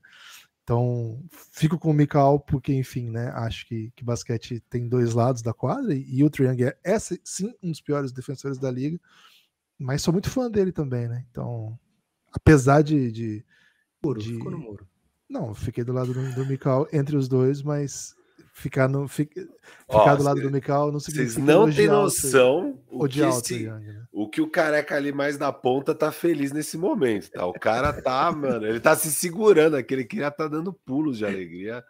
Que ele foi achincalhado na terça-feira, ontem, enquanto ele falava essa. Tudo isso que vocês acabaram de falar. Enquanto ele falava isso, o chat tava ah, mesa, seu animal! okay, tal, tal, tal. E agora aí, ó, tem mais dois especialistas. Mais dois animais, João. A gente vai montar um zoológico aqui. Vamos montar um zoológico. Mas foi, foi ah, engraçado, que eu, eu, argumentei muito disso mesmo que vocês falaram, e foi uma discussão grande, mas acho que. E, e bom, nem, nem precisa. Todo mundo pegaria o Shea antes do Triangle, só para só encerrar o, repercussão do redraft. E antes que o Mikal também. Aí... Ah, não, claro, número dois. Depois Luca e Shea. Nossa ordem foi Luca, Trey, Shea. Ah, é, é o draft do, do 2018. 18, é. Isso, isso. Que é um tá baita com... de um draft. Puta merda. Fala a verdade. E, e, um baita de um programa que existe, eu vou meter o um merchan aqui, que é a Toco Tuesday. Então a gente tá em temporada de redraft, então a gente faz esses redrafts lá. Então quando, quando alguém que. Você ficou interessado nesse debate, quer entrar lá e, me, e defender, falar sim, mesa, olha lá, os grandes especialistas do Café Belgrado estão com você. Vá, entra lá nos comentários e diga. Isso. Mas foi, foi uma discussão interessante.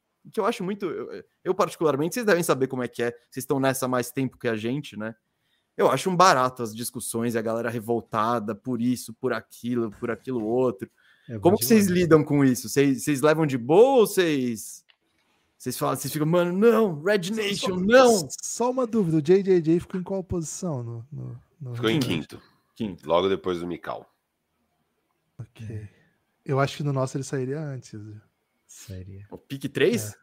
Ele seria um debate para dois, eu acho. A gente é bem alto Não. nele. Uau! Não eu... dá para os dois porque tem um cheio, né, velho? É. Mas, cara, o JJJ eu acho geracional também. É. Eu é. acho que é um jogador para ser ao NBA por anos, assim. Ele é muito novo também, muito, muito novo. Muito novo. Tem que ficar em quadra, né? O bicho faz muita falta. É. Ele já fez mais falta que rebotes nesse Mundial até aqui, né? Isso é um probleminha. rebote não é a praia dele, não. Ele não ama rebote, não. não. Bom, eu queria que vocês estivessem na live para fazer esse take no momento, porque aí, bicho, aí, aí o chat ia abaixo. Aí...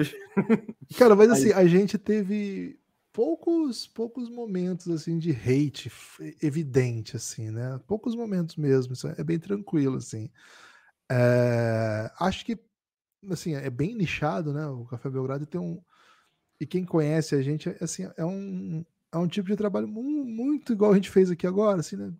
Tem muita curva no argumento, né? Então, nunca é muito definitivo. Passa né? tanto tempo falando que. A pessoa até a pessoa desanima dorme. de xingar, né? Assim, pessoa... e, cara, e o segredo é o seguinte: né? no meio de você tá discussão disso, a gente vai discutir, por exemplo, a carreira do Celton Mello, né? E nisso, cara, as pessoas já desistiram de, de, de, de, Agora, a gente recebe alguns hates por conta disso, né? Por exemplo, acho que a gente é o maior podcast de esportes do Brasil, fã de Los Hermanos. Acho que nenhum chega perto do que a gente é. E aí sim, a gente recebe hate por isso.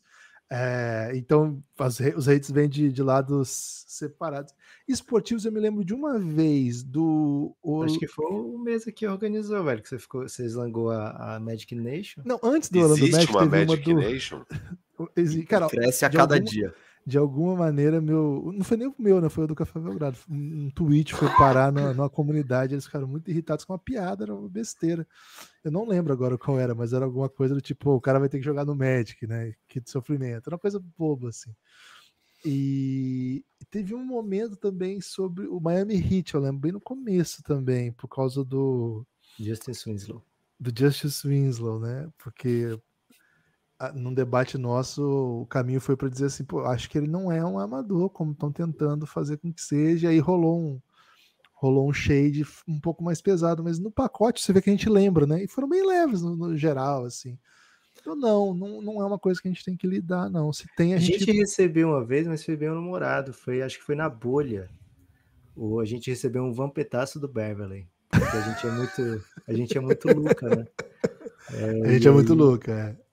E aí o Clippers eliminou o Dallas, a gente falou mal do, do Beverly, alguma coisa assim. Teve isso. De repente a gente recebeu um vampetaço do Beverly. E uma vez o, o Lucas, ele, ele tava num, num playoff muito. Geralmente assim, a gente tá muito emocionado com alguma coisa que tá acontecendo. Né?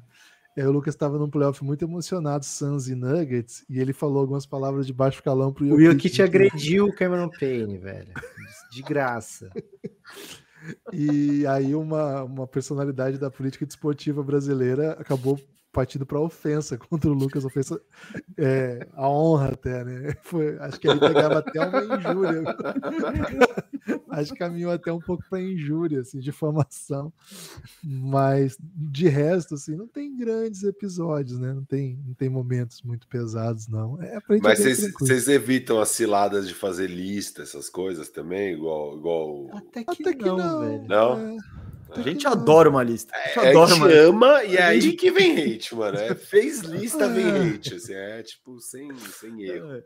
É, não, e eu, eu, particularmente, eu acho. Tipo, isso me incomoda zero, assim. Bom, eu também não, nem tô no Twitter, então não é nem, nem minha praia. Eu não, eu não pego, acho que o, o pior disso.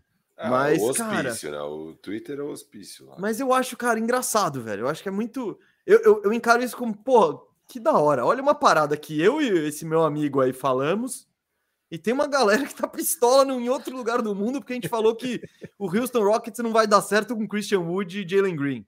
Puta que absurdo. Mano, é, é engraçado, tá ligado? E aí depois, o que eu acho legal é que tudo depois o tempo mostra, mano. E, e, e a pegada é. Às vezes você... mostra que falamos merda. Às vezes Isso, a pegada é tipo, beleza, quando a gente fala merda, a gente fala que falamos merda. Se o Trae Young for MVP campeão, eu vou falar, gente, eu não acreditei que o Trae Young ia ser o MVP campeão. Bele... E tá beleza, tá ligado? Mas, enfim, eu acho, acho isso engraçado. E como vocês estão nessa aí há mais tempo. Uh... Mas eu sinto, assim, do que eu, do que eu pego do conteúdo de vocês, que, cara, do jeito que vocês falam. Eu, eu, quando o Mesa começou a fazer pergunta, óbvio que eu não sei a interação e tal. Até porque acho que o grosso do conteúdo de vocês é mais Spotify, que daí a interação é muito menor do que, sei lá, o Isso, YouTube. É tem o chat ao vivo, que tem é, pô, os comentários depois ali muito mais explícitos e tal e tal. É, mas só de ouvir o jeito que vocês falam, eu falo, cara, vocês falam de uma maneira, as coisas que, que eu acho que não suscita uma raiva que suscita, às vezes, do jeito que eu falo, tá? porque eu acho que eu deixo a galera doida, cara, de raiva. A galera fica. não, eu também, não, não só a galera. Mesa também, é isso, mesa também. Então, e, e, aí eu ouço vocês, eu falo, é, os caras, eles têm opiniões fortes e ousadas, mas eles falam mais suave, assim, é mais suave, sabe? Tipo, o negócio é, é mais... Geralmente a gente discorda bastante também, né? Então, um tá sempre do outro lado. Então, acho que a pessoa sente, se sente bastante. o Guilherme só fala representada, e, representada. É, assim, pelo menos a pessoa falou o que eu queria, né? Então, acho que se sente um pouco. Eu não preciso ir lá é, falar, o Guilherme já falou. é um pouco estratégico, viu? É, às vezes, assim, pô, a gente vai ficar do mesmo lado no negócio que é tão polêmico, né? Vou ter que ir pro outro. E aí quem pegou o melhor lado primeiro se dá bem, né? Eu acho engraçado porque eu e o Firu, eu diria que a gente em basquete deve concordar com 75% das coisas. Ó, tá diminuindo. Quando a gente começou era, era 90, né? Não, tá bom, vai. Mas esses 25%, é isso que eu leio. Aí, aí a galera pega, aí cada um pega ouro, um lado. O ouro né? E aí a gente. E aí aquela coisa, nesses 25%, um dá um aposta. Ah, é, não, porque vai, bot, vai batendo na mesa. Ah, então é isso. Então, então é mais ainda, é duas vezes isso. É, é aí que vem a besteira. Na hora que é. mete o 9, truco 6, 9, caralho, o Austin Reeves vai ser All NBA First team, caralho! Porra! Poder! E aí você olha e você fala: tá bom, eu só tenho um pica-fumo aqui. Isso não vai dar certo. Agora, um, um terreno que a gente trafega bastante, assim, que aí é um, aí é um pouco mais cuidadoso, a gente tem que ir com mais. Assim, a gente, como você falou, já tem um tempo que a gente faz, então a gente já sabe mais ou menos por onde ir. Mas é o do basquete nacional, né? A gente já fez muito jogo de NBB, a gente faz conteúdo do NBB gente transmitiu o jogo do NBB no nosso canal, a gente faz muito seleção. E aí, assim, e a gente fez, cara, a gente fez basicamente, sei lá, a gente fez uns 50, pelo menos, Lucas, jogos de base do, do Brasil, assim, de, entre seleção e clubes. E assim, aí você tem que aí você tem que lidar com familiar no chat, você tem que lidar com, cara, e aí sim, aí vieram hates pesados, né? Aí, sim, a gente até esqueceu desse caminho, mas aí sim, aí já. Cara, teve um dia que foi sensacional, aí não foi nem hate, né, cara? Aí é um pouco culpa nossa também, que foi um dia que a gente. Cara, a nossa transmissão de, de campeonato de base, esse nem era de base, é LDB, LDB sub-22, então já tô apresentando isso como defesa no começo. Que tá, a gente usava muito o chat, porque, enfim, a gente ia conhecendo os jogadores pelas histórias que contavam no chat, etc. E chegou a história seguinte: ó, o tal jogador de tal time é, é Trapper. Ele tem. E assim, cara, eu e o Lucas, a gente não tem menor. Hoje a gente tem, mas na, na, na, ocasião a gente fazia uma piada sobre Rafa Moreira 777. Mas a gente não sabe o que era isso. A gente ouviu que isso era trap e ficava repetindo isso como uma piada, né? Aí falaram que tal atleta era um trapper. E aí a gente começou, né? Pô, ele é trapper. A gente ficou super animado com a ideia de ter um atleta trapper, né? O jogo foi pro intervalo e aí o pessoal, pô, bota a música dele aí. Porra, amarradão, vamos botar a música do Trapper aqui na transmissão. O cara é jogador, né? É, porque a gente já tinha colocado outros conteúdos de atleta, né? A gente tinha colocado, por exemplo, um atleta que trocava a luz sem precisar subir em escada. É, então, assim, já era uma coisa habitual da live na hora do intervalo, a gente mostrar um pouco do Instagram desses caras e tal. E de repente a gente vai botar esse, esse trapper tocando, né? E cara, a música dele, tipo, ela não feria, ela feria todos os costumes tradicionais da família. Do, cara, ele falava putaria, ele falava de drogas, falava, um horror, assim, um horror. E, cara, era um campeonato de, assim, suporte, não é base, mas, assim, tinha jogadores né, jovens, era um campeonato de jovens. E tem né? os irmãos mais novos assistindo. Isso. Então, assim, a gente recebeu aí cartas formais, cartas não, carta formal sobre isso, e muita gente achando muito grosseiro. E sim, é assim, por trafegar nesse mundo que não é esse mundo que a gente tá. Cara, que aqui é, é assim, a gente tá uma, uma galera que é, Sabe mais ou menos qual é o perfil do que eles estão acostumados a ouvir, o tipo de piada que a gente pode fazer. Mas ali era a nossa galera também, que acompanhava os jogos, mas aí era o único lugar que transmitia. Não era que assim, tava passando no canal oficial do NBB e no nosso. Não. Era o jeito que os familiares tinham para ver o jogo. E aí a gente fazia esse tipo de piada que a gente faz, e a gente tenta não fazer, mas enfim, é natural, né? Então, assim, nesse, nesses caminhos a gente encontra mais barreira, e assim, aí pode ser disso, pode ser falar mal de alguma coisa que pega mal, enfim. É. Recentemente. Ainda não gente... tinha o erro do moleque, né, Gibas, né? Então a gente não podia usar. Cara, e eu, e eu sinto que assim, a gente, quando a gente tá falando de NBA, a gente tá muito livre para de chavar o jogador, de falar a merda é que a gente quiser, porque, mano, a gente tá tão distante. Não tem, a gente não tem que ter cuidado nenhum. A gente pode falar. O Trae Young não vai vir bater na minha porta. Exato. não vai, não vai alguém fazer um corte e marcar o Trae Young e se fizer, foda-se, que ele não vai entender porra nenhuma. Então, não, irado. Pô, pode é. marcar o Trae tomara que ele responda. Beleza, vambora. aí, só que, cara, é isso. Aí do nada você já tem essa pegada de como tratar o assunto, de como falar. De Aí você vai fazer um NBB e você. Eu acho que eu teria, nossa, eu, eu ia esquecer que eu não posso falar, mano, esse cara é horroroso, que merda, sei lá, tipo, porra. Óbvio que não. Aí, aí é e outro... a chance de falar isso no NBB é bem maior do que no NBB. Né? Fala essa frase pô, que você disse. Exato, exato. Deve ser osso. Deve ser complicado aí. Comedido. O Firo, ele, a única, a maior treta que a gente arrumou foi com uma, uma empresa de notícias independentes aí que o Firo deu uma criticada. Putz, é aí foi osso. Essa, essa sem citar um nomes. Sem citar essa nomes. Um calor. Ó, deixa eu perguntar, porque eu vou falar para a galera aqui, quem não acompanha o Café Belgrado, saibam que eles estão assim fazendo, mano, uma cobertura animal desse Mundial da FIBA. E agora tivemos as quartas de finais, vai semifinal começa amanhã? Acho que é amanhã, né? Não, depois de amanhã. Amanhã sexta... é o jogos de quinta e oitava. Ah, da galera. Então, sexta-feira começam as semifinais. E, cara, vocês vão lá, escutam o conteúdo deles e tal. Mas, já que estão aqui com os especialistas, eu queria saber de vocês se tem algum jogador, assim, num perfil um pouco jovem, que talvez não esteja ainda no radar NBA, mas que vocês veem, assim, jogando tão bem o Mundial e com tipo de jogo que casaria com a NBA, assim, alguém que que, porque às vezes a gente vê, né, os times contratando jogadores já ali com seus 26, 27 anos, igual agora pegaram o Vasily o Vezenkov.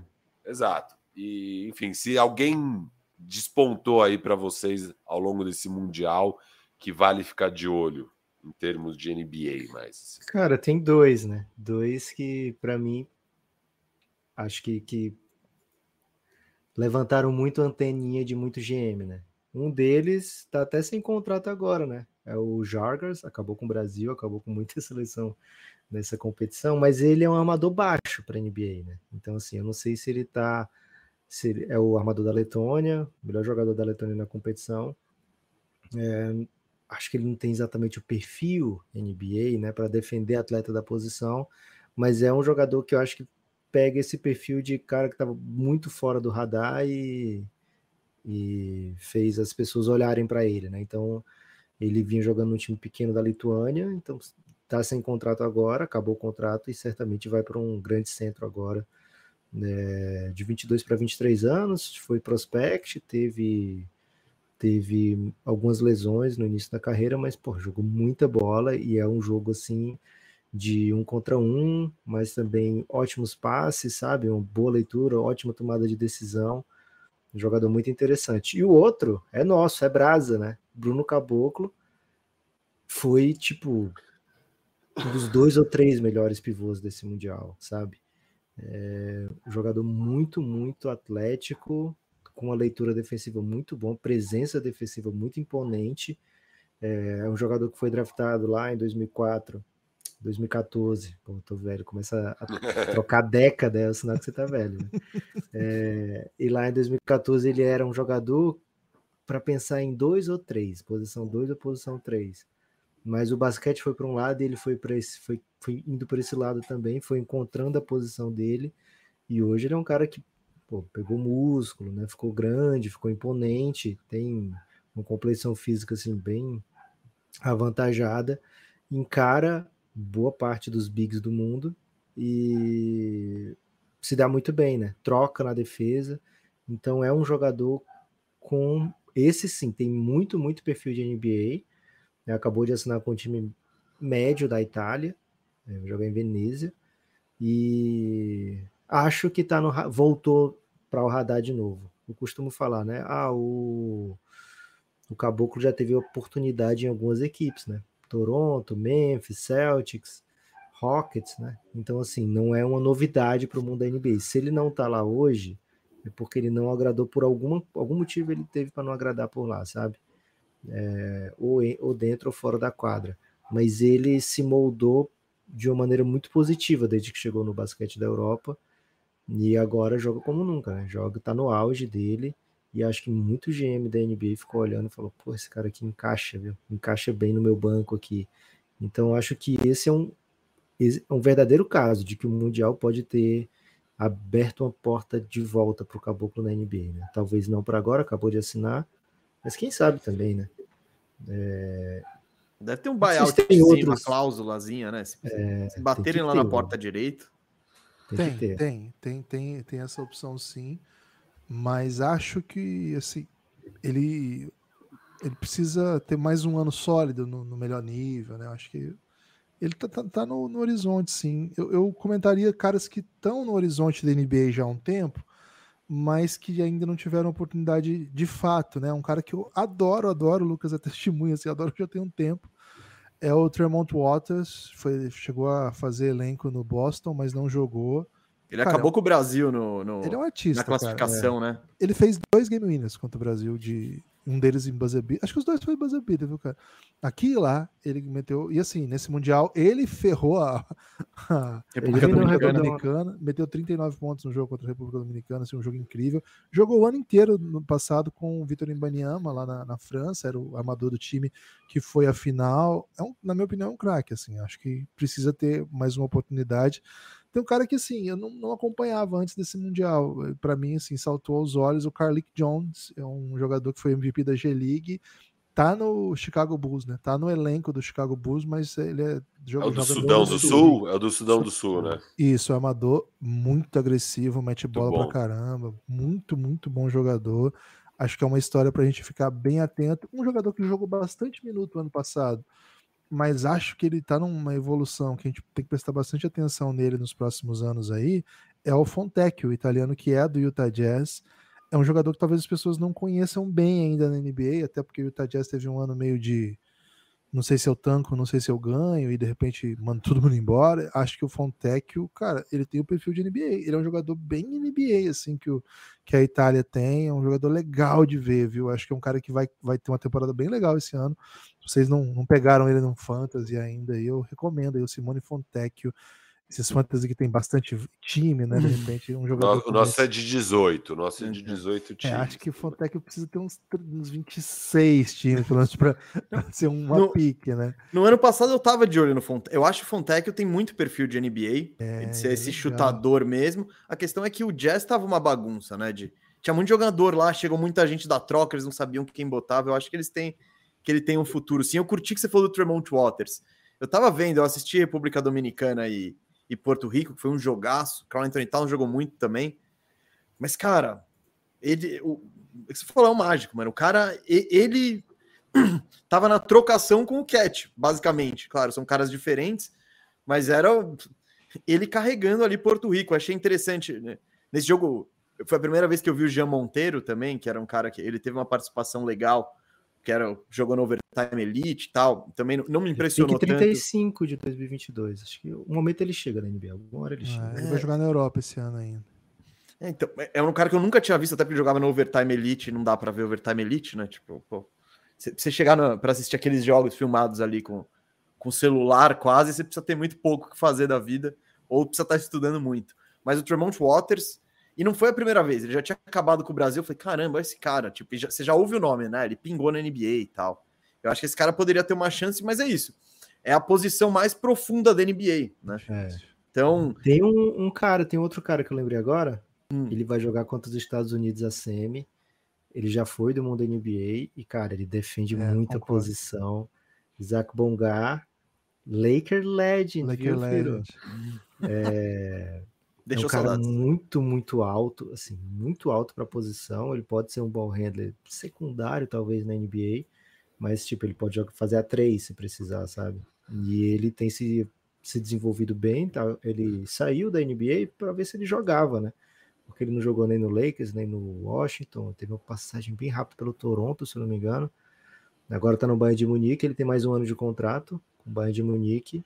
E, velho, o cara é muito alto, defende, troca na defesa com qualquer um e tem, tem skills, né? Já tem skills ali. Agora, precisa ter um chutinho, né? Um quem, teve, quem teve uma trajetória assim agora vai ter uma segunda oportunidade na NBA é o Dante Exum, né? Que também jogou o Mundial agora é. pela Austrália. Ele, ele sempre foi um bom defensor, um cara bem atlético e não tinha arremesso, né? E agora, nesses últimos dois, três anos, ele desenvolveu um arremesso lá fora, jogando.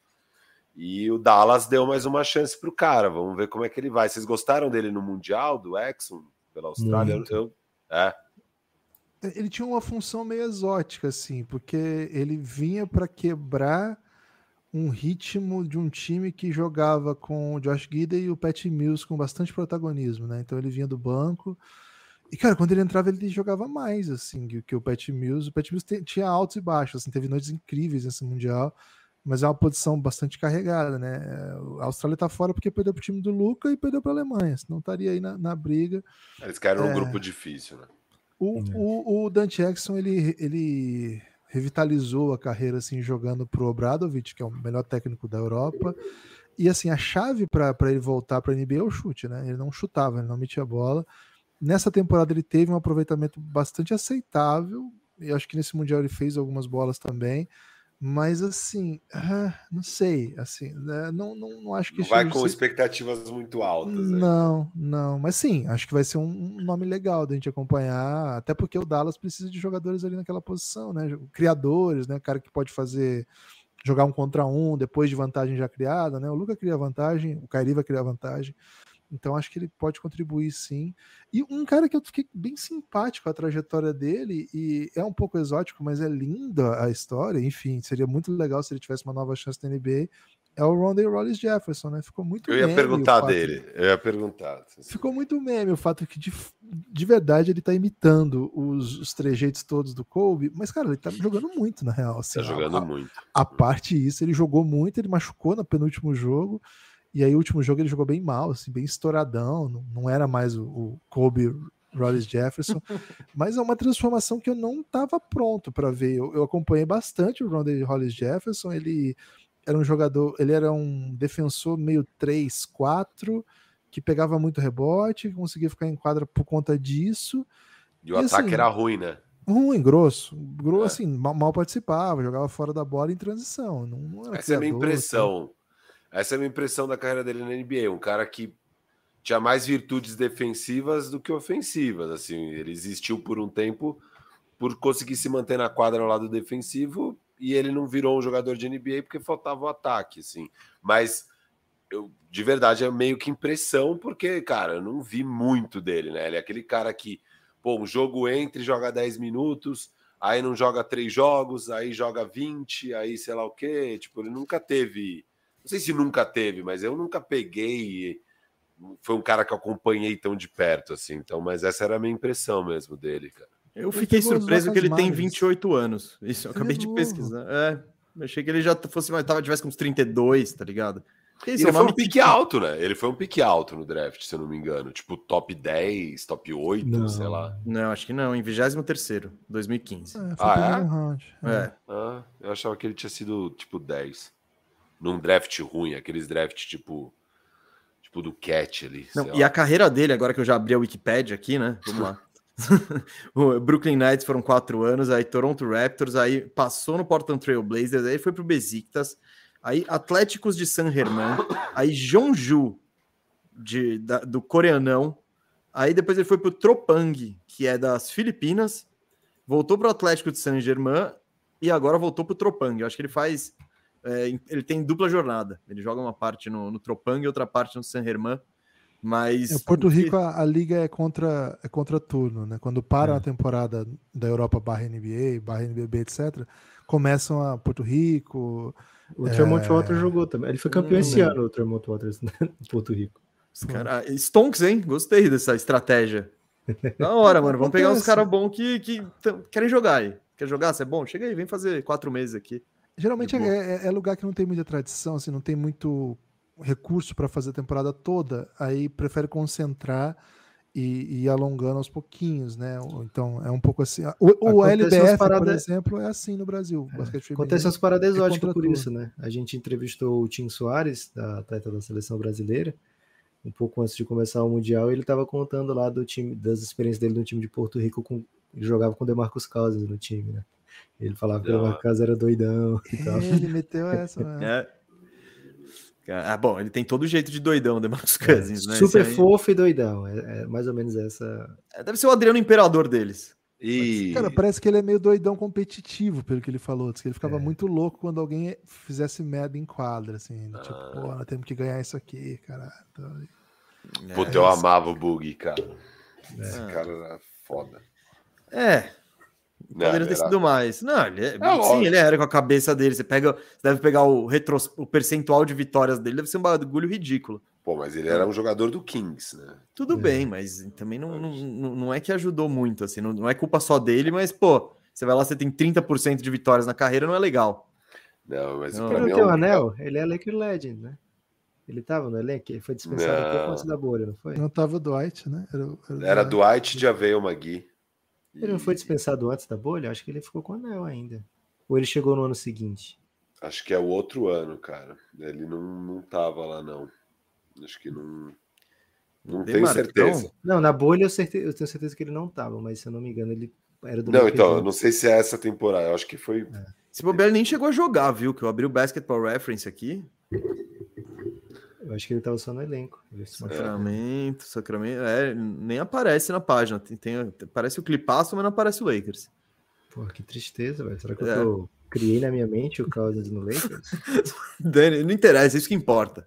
Isso que, que importa é que ele tá lá, ele é uma lenda do Lakers no coração. Lake Legend, Lake é. Legend. O... É, tá aqui, ó, ele assinou com o Lakers um ano em 2019 2020. É o ano da bolha. É o ano da bolha, é o ano da bolha. É. Laker Legend, então, pô. Laker sobe Legend. o banner, sobe o banner. A Dini, a Dini curte dar o anel ali pra todo mundo, cara. É, é o que você tá falando, hein, Rafael né, Cardone e o Firu? Tô falando Pode ser muito mal interpretado. Se alguém interpretou errado, o problema é da pessoa. Eu falei. Eu sei o que você está fazendo. E eu sei sua relação com a Dini. Eu, não, te conheço. Não, te conheço. Não, Nunca difamaria. É, tá aqui, ó. O Wikipedia diz que o, o, anel ele recebeu, né? O nome ele recebeu. Né? É. é. então, ela, ela distribui mesmo para todo mundo. Ô, Firo, e, e, ela não distribuiu o anel para você ainda? Eu, eu não estava no elenco, cara. Mas você, teve, você, você tem sua contribuição nas conquistas do Lakers. Naquele ano você teve, inclusive. Já estava fazendo o programa. É, exato. Tinha acabado de começar. Tinha acabado de começar. Manda um... alto, alto estilo ali, com o meu leicão sendo campeão. Boa. Oh, só tem um jogador mais que eu queria, que eu queria falar, que esse é o cara que eu queria ver na NBA do. do eu posso ser do Feliz? Não. Qual, Feliz, qual, é o cara, não. qual é o cara que você está curtindo? Bom, fala aí. Juan Nunes. Ah. Não, não era o Nunes, é o Rocas Jokubaitis, da Lituânia, armador do Barcelona. Esse é um cara que eu acho que eu gostaria de ver na NBA, que é um armador bem armador mesmo. Um, um perfil que, pô, é mais raro, né? E é mais, eu acho que é mais fácil de você colocar para jogar. Então, esse cara aí, gostei do Mundial dele, já gostava do que ele faz do Barcelona. Embora no Barcelona é craudiado o backcourt. Eles cara, tem um ah. jogador que eu curti muito também, que depois eu queria falar, mas eu não sei se eu acredito nele com perfil de NBA. Eu queria saber a opinião de vocês. Não, mas estamos de Yoko Bites aí. Vocês acham que vocês gostam, não gostam? Acha que não vira? Cara de Barcelona mesmo? Meu Deus, é que é especialista no Kubites. Ah, eu. Cara, é, é, muito difícil, assim, né? Não é um amador da elite, né? É um amador cumpridor, assim, é um, é um metedor de bola, é um organizador que defende. Acho que tem espaço para isso também, mas acho que é, é uma posição muito pesada, né? Na NBA, né? Então. Então, não, ele... não, não, sei se ele toparia tipo, o, o, que é necessário para conseguir esse espaço, né? Que é cruzar, jogar minutos de, de reserva, G-League um pouquinho, vai e volta, né? Então acho que é um, um, perfil assim que não, não é o que tem cruzado muito, né? A gente, a gente pega a comparação o Misic, que vai pro, pro Thunder agora, é um cara que foi duas vezes MVP de final, MVP do campeonato, e a gente acha, pela análise que a gente faz, que ele vai ser um backup para jogar seus 20 ali, 18, e talvez as coisas não saiam muito bem, né? Um fit meio estranho para esse time. Então, imagina, esse é a elite da elite, né? Então, assim, você pega o cara que é titular de um bom time, um ótimo time, inclusive, acho que uh, é um pouco mais difícil, mas não acho que faria feio, não. Acho que faria feio. É, não, a questão do Mitch. Oi, desculpa. O Juan Nunes é o Austin Reeves espanhol. Pode se referir a ele sempre como o Austin Reeves espanhol, que funciona também. Curti. Então, o Nunes é um cara que eu nunca tinha visto jogar, até porque ele não joga no Campeonato Espanhol. E me chamou a atenção também, por ser um armador que tem tamanho, é distribuidor tal. É bom. Enfim, são caras que. Só que é de fato a, a, a, posição mais profunda da NBA. E por outro lado, eu acho que esse cara que é um armador que não é tão protagonista, pode, pode achar o papel dele de armador reserva, joga às vezes tal, precisa comprar isso. No Mitch, acho que foi mais uma questão de mercado mesmo, porque o, o Thunder tinha os direitos dele, mas não é uma situação muito boa, não. Ele não vai ter muito espaço, vai, vai chegar já no backcourt que tem os donos da posição. Tem o Jalen Williams também, que joga no backcourt, enfim, eu não sei o quanto ele vai conseguir mostrar o trabalho. Mas eu gostei da. É de fato, é um cara já muito mais experiente que chega na NBA com seus 28 anos tal. Agora, uh, o ah. Juan Nunes, ele é prospect, né? Ele vai pro draft ainda. É... ele foi reserva do Iago ao longo da temporada passada. Foi um jogador formado pelo Real Madrid, que foi MVP do Sub-19 europeu. O Um, né, que é o time do Iago, né, ex-time do Iago, o Farm da Alemanha, ele pagou a multa do Real Madrid para contratar o Juan Nunes e, o, e para desenvolver, o Juan Nunes teve o Iago no caminho, assim, foi um ótimo jogador, foi um dos motivos do título. Claro que não foi um motivo primário, secundário, acho que nem terciário, mas assim, foi um dos bons nomes da campanha do 1. E pelo, por aquilo que a gente estava contando antes aqui, que a Espanha foi desfalcada do, do Lorenzo Brown, do Ricky Rubio, ele acabou sendo chamado para fazer uma função que não estava pronto ainda, que era ser o principal criador da Espanha. E, cara, é pesado para um cara de 19 anos ser o principal criador da Espanha, né? O Rick Rubio foi aos 18, mas não era o principal criador. Ele era o amador titular, fazia bastante coisa, mas não era.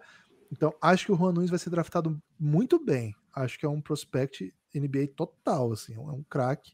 Agora, eu, é, é, lá no Café Belgrado a gente está com uma política muito determinada de odiar espanhóis por um tempo, né? Então, é. eles têm dado muito motivo para isso, antes até de domingo, e depois de domingo os motivos extrapolaram, né? Então, se somaram aí. Vamos odiar Juan Nunes também. Não, eu não, eu, tenho, eu não, eu, eu não, eu entendo os motivos de ódio, mas eu tenho, eu tenho família espanhola, meus avós eram espanhóis. Pô, é, você é um motivo pra gente gostar lá. da Espanha, então, velho. É, então precisando não... de um. Tem gente, não, então tem, tem, okay. tem gente. Não é todo mundo, não é todo okay. mundo. Tem gente que é, que é legal. Mas de fato tem. Ah, porque o episódio Vini Júnior e agora o presidente da federação que beijou a capitã lá, mano. Os caras também eles não se ajudam, mas não é todo mundo, não é todo é, mundo. Eu, eu, eu, eu, não é que eu, que eu odeio espanhóis, até tenho amigos que são, sabe? Você quer trazer alguém, Firu? A gente já vai Não, não, vamos embora. Eu ia falar só que eu curti, eu não conhecia, nunca tinha ouvido falar, mas eu curti aquele armador da Letônia lá, o Zagars. Achei ele da hora, esse cara. É o que o, o Lucas falou já. Ah, é que ele usou a pronúncia certa, você não entendeu. Ah, garoto. É isso, então. Boa. Qual é, é ensina pro Firu, ensina pro Firu, por favor, né? Cara, é, o Pereira, que é um amigo nosso do Café Belgrado, ele foi para Jacarta, né? E aí ele foi com credencial do Café Belgrado, ele conversava com as, na zona mista e tal lá. E aí ele trouxe essa informação pra gente, né? Porque até então eu chamava ele de Zagarias no podcast, né? Porque eu gostava muito de lembrar do, do Trapalhão, né? É, mas aí ele falou, não, é Jaggers, né? Então. Ah, então você já sabe agora, quando tiver o Z com o chapéuzinho por... ao contrário, vira J. Pronto, já tá aprend... lecionado aí em letão, letão fluente.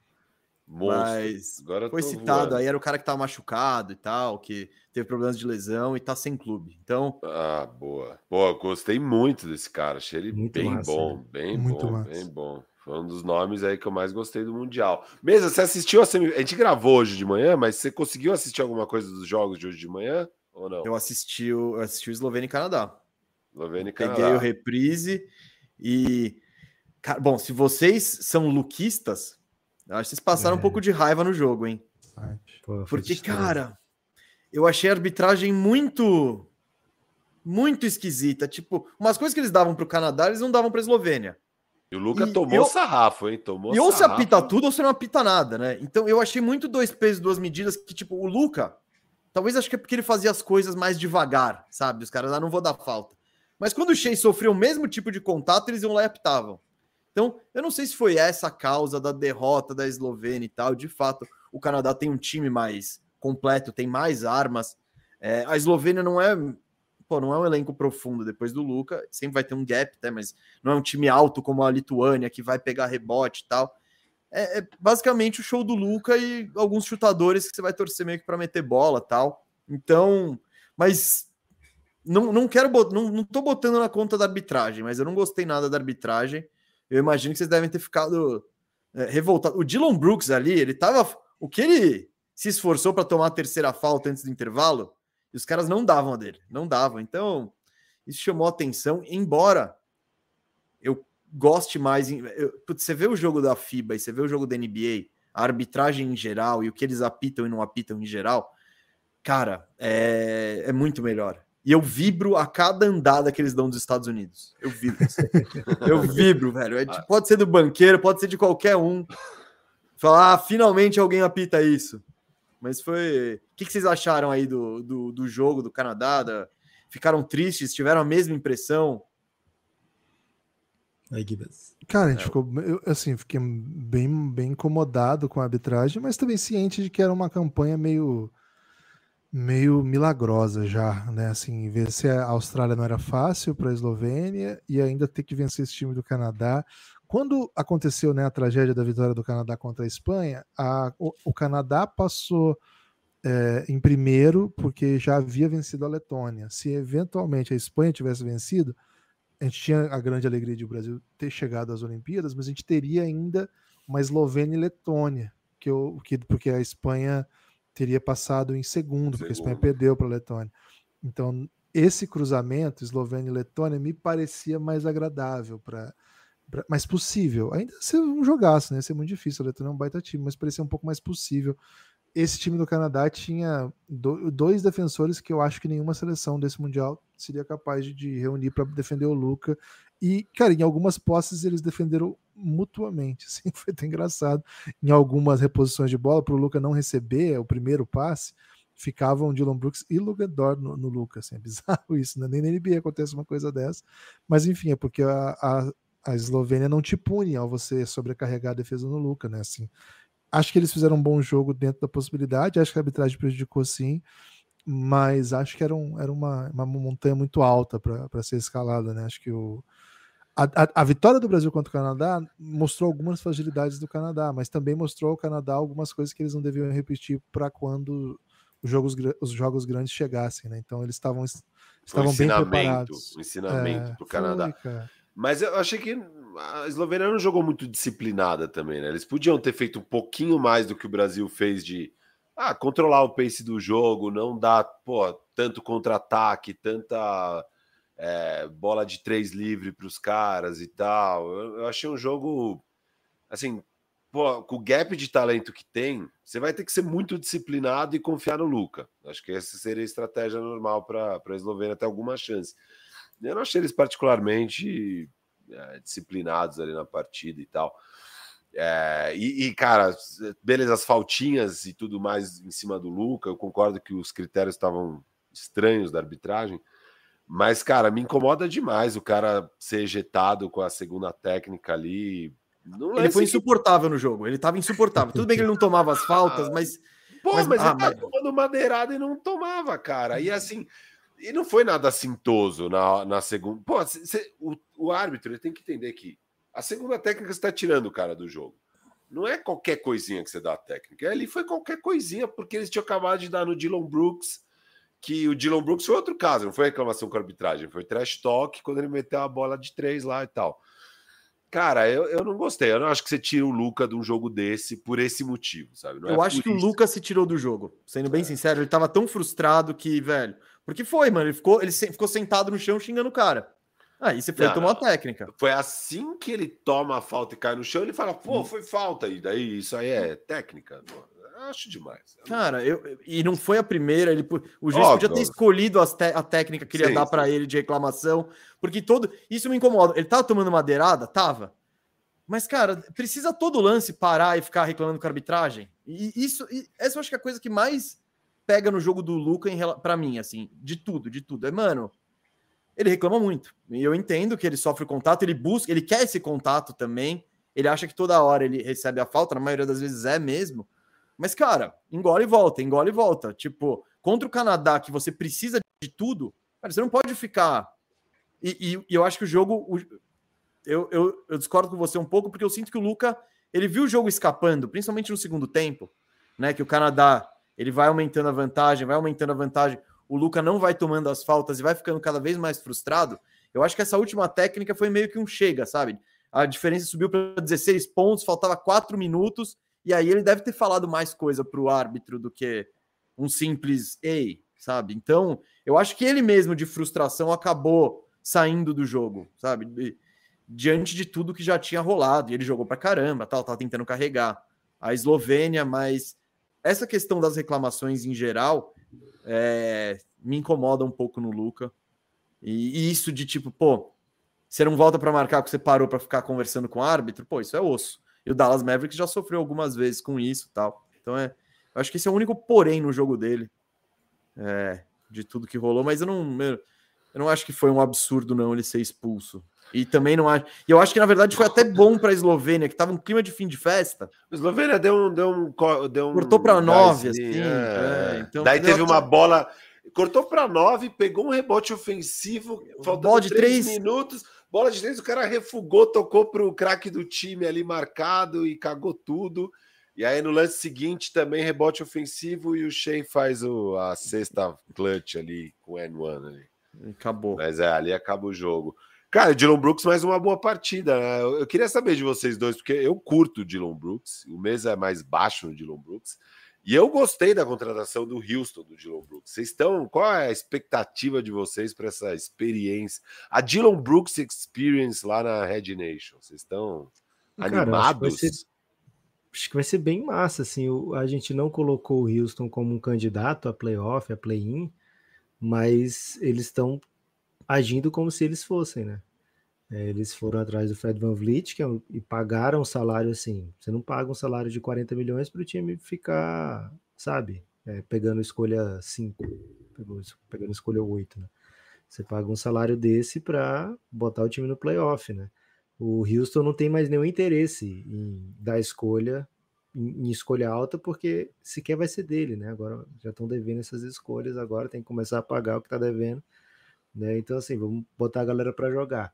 E aí já tem uma certa base jovem ali, né? Alguns jogadores de uma grande capacidade, de grande potencial, né? Jalen Green, Jabari Smith, Walter Schengo. E aí acho que eles foram atrás agora de veteranaços, né? Fred Van Vliet e o Dylan Brooks né? também entra nessa, porque é um cara é... que, assim, ele não tá fora de uma idade do restante desse elenco, não tá é como se ele fosse ficar idoso e os, quando os meninos começassem a chegar no, no seu auge. Né? Ele ainda tem um tempo aí de, de, de, de carreira que, que, a gente pode esperar isso dele, né? É, e assim, também não acho que, que você pega o Dylan Brooks achando que ele vai se tornar outra coisa diferente do que o que ele é. Eu acho que eles pagam o Dylan Brooks o que pagam agora, esperando que ele faça exatamente o que ele está fazendo agora pelo Canadá, o que ele fez pelo Memphis, né? De ser um jogador que vai incomodar o principal é, criador do outro time. Ele tem uma força física que ele vai ser capaz de incomodar mesmo jogadores muito fortes, né, como o LeBron, como o Luca, é, e também consegue incomodar jogadores mais rápidos, mais ágeis, né? Ele consegue fazer esse tipo de defesa também, né? Não contra o Iago, né? O Iago foi muito rápido para ele, mas outros atletas ele consegue acompanhar também. Então acho que é uma, uma aposta bem válida para o Houston. É, Assim, o dinheiro não é meu, né? Então, assim, paga essa porra aí, né? É... Então, esse, é, esse, é um dos meus pontos. É, eu não sei com quem que eles estavam brigando que eles precisavam dar 20 milhões pro Brooks. Talvez se tivessem dado é. 14 por ano, tava é, mas bom. Mas aí, sabe? às vezes, o, o, Brooks pode falar assim, pô, pra você, pro seu time cocô aí, eu vou por 20. Isso, isso. Topar esse projeto se é para jogar por 10, eu jogo por outro ali, sabe? Hum, então, não 14 sei. não adianta. é que diante do, do fiasco do Dylan Brooks de arrumar treta com o LeBron, de jogar horrivelmente nos playoffs, eu não sei que mercado que quem que ia estar tá fazendo fila para dar contrato para ele. Mas, ah, enfim. Cara, eu acho que eu acho que assim, tirando a parte do, do personagem de Dylan Brooks, fica ainda ali uma substância para o que ele oferece, né? É, eu também acho todo mundo gosta de ter um jogador para você botar no melhor jogador ofensivo do adversário, né? Então nunca comprei bem essa ideia de que o Dylan Brooks pode sair da, da NBA porque o Memphis não, não quer mais. Ah, né? isso, é não, isso aí não, isso aí não. Sempre vai ter um lugar. A questão é o valor. É. Quanto é, que ele vai ganhar? O mas... Leva, acho que sempre foi bem tranquilo para ele conseguir. Isso, assim. isso. É, 12 ele ia levar. Tipo, é. eu acho que com 15 você podia. Sabe, 12, 12 para jogar no time bom. Sei lá, o Luca gosta do Dylan Brooks, né? Aí ele pode. Falou no é. coletivo hoje. Falou, falou. Aí 12 eu jogo no Dallas, Houston. Que é isso? Me dá 20 aí que eu vou. Né? e é... o Trae Young também recentemente estava streamando lá na Twitch e falou do Dylan Brooks, falou bem, falou tipo, pô, tava esses papos, porque ele tava falando daquele episódio que ele não deu a camisa, né? Não pegou a camisa do Dylan Brooks, né? Daquele meme. Ele falando, não, cara, que lá eu tava puto com o Dylan Brooks, porque ele me deu umas porradas, tá, mas nada a ver. Depois eu peguei a camisa dele, pedi para ele me mandar e tal. E aí ele comenta, diz, pô, a galera falando que ele ia pra China, que ele não tinha mais espaço na NBA, vocês estão loucos. O Dylan Brooks é bom pra caramba e tal. Os E dois além ali. disso tudo, tem o Ibudoka, né? Chegou o Ibudoka e é um técnico que, assim, o que ele fez até agora, um ano, botou um time na final da NBA, né? Então esse é o que a gente tem para avaliar o trabalho do Ibudoka até hoje, né? É, então, E com uma mudança gigante, não é que ele pegou um feijão com arroz e seguiu o caminho do Boston ali, mano, ele mudou totalmente Foi o jeito do autoral. Boston jogar. Foi autoral isso. Foi autoral. É, então, assim, o que, o que dá para esperar é um Houston que, assim, a gente pode não pensar no Houston como um contender, mas eles estão se olhando e falando, pô, a gente tá aqui para competir. A gente Eles vai querem querer beliscar pegar o playoff. playoff. Isso, É. eles querem, eles querem. Então, é, às vezes a autoimagem é uma coisa muito complexa, mas também importante. né? É que Eu o Houston tem do- aqui. Ah, desculpa, vai.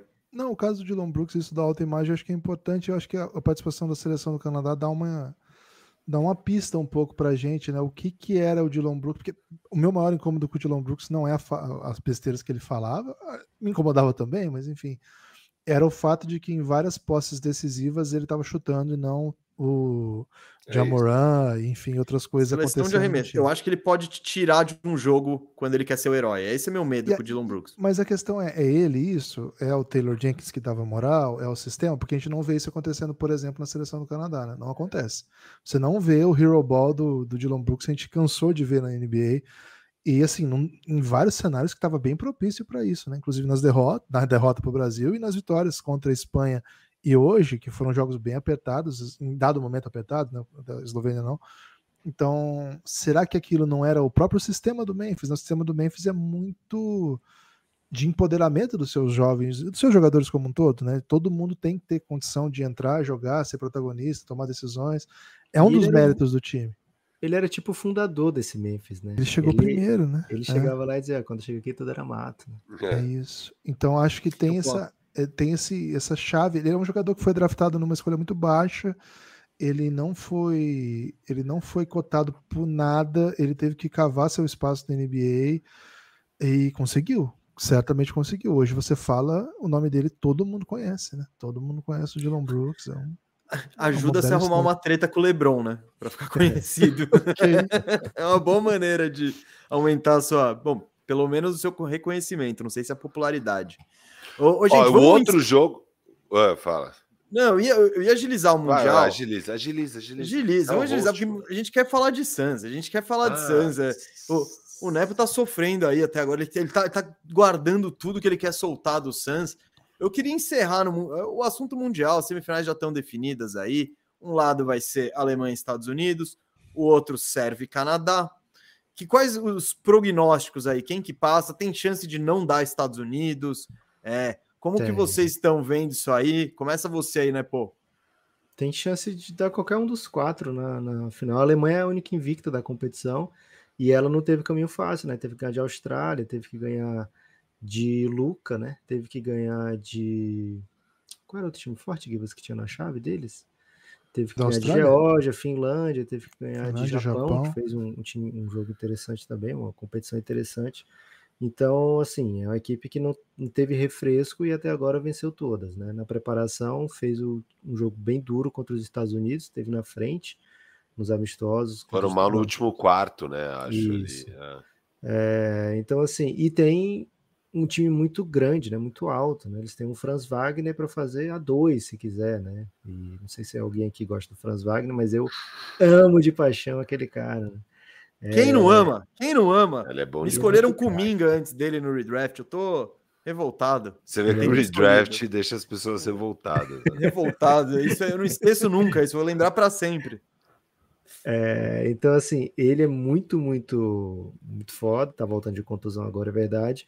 E a Alemanha venceu a- os jogos duros todos, venceu sem ele, né? Hoje, hoje tudo bem, né? Precisou ir muito dele. Mas até a partida de hoje, eh, tinha ganhado os jogos difíceis todos sem o Franz Wagner. né? Então, assim, é uma equipe muito forte. É um- uma batalha dura para os Estados Unidos. Acho que Estados Unidos e Canadá têm essa essa coisa de terem perdido um jogo, sabe? Esses caras da NBA todos que tem nos dois elencos, terem perdido um jogo e não terem sido eliminados, acho que é um, de certa forma, é um trunfo para eles, né? Porque já deu para ter aquilo que a gente vê muito na NBA, que é um ajuste de um jogo para o outro em série de playoff, né? Lógico que cada vez ele vai enfrentar um time diferente, mas os times vão procurar aquela fraqueza, né? Aquilo que já foi exposto no Mundial, né? Então, o que o Gustavinho fez contra o Canadá, dificilmente alguém pode ir lá e, replicar que o Jordiola lá ele vai ter pô, isso aqui é, já experimentaram contra a gente, a gente já sabe que não pode dar esse mole, a gente sabe que não pode deixar o jogo ficar nesse pace tão baixo, né? É, então vamos correr, vamos acelerar. É, então, assim, o fato deles terem perdido e terem sobrevivido na competição é uma dá para eles assim uma chance de, de ajustar alguma coisa que tenha dado errado.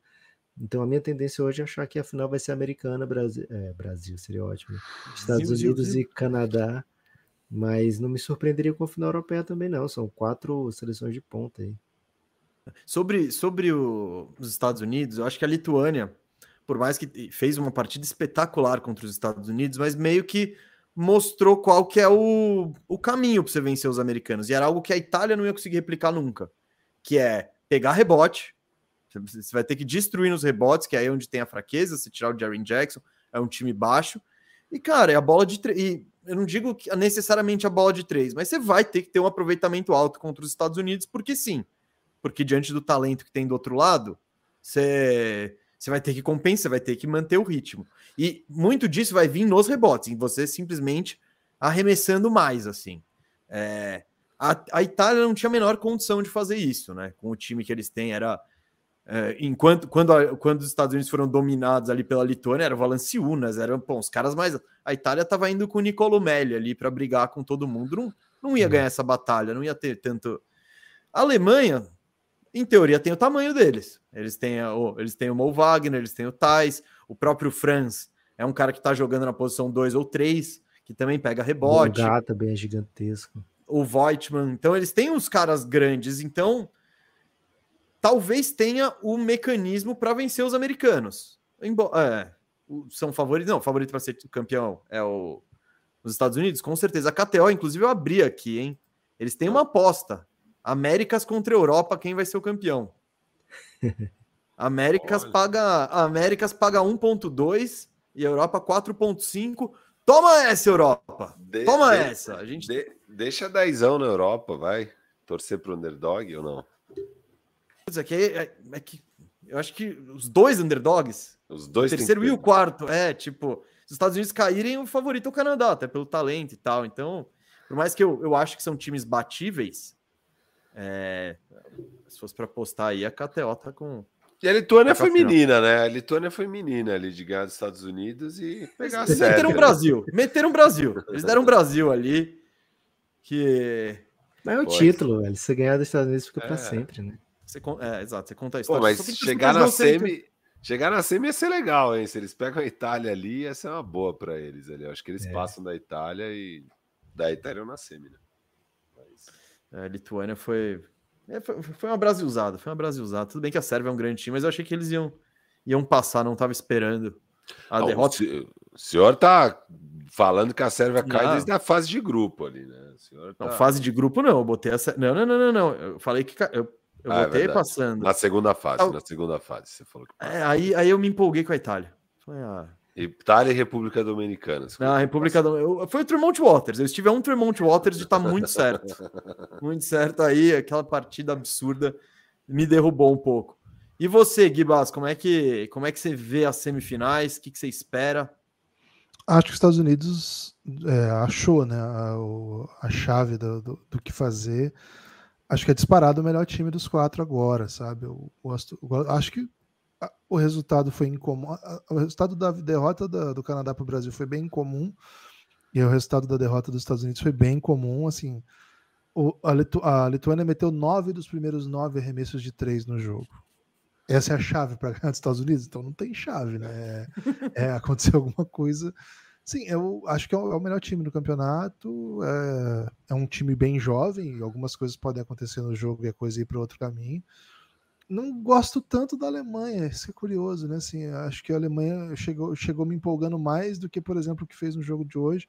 Venceu um adversário duríssimo, mas teve algumas coisas que eu, que eu não gostei, assim, achei o, o jeito que eles derreteram a vantagem no final do jogo. Assim. Você, não gostou, você não gostou então do Schroeder indo, sei lá, 4 de 26? 4 de 26 hoje.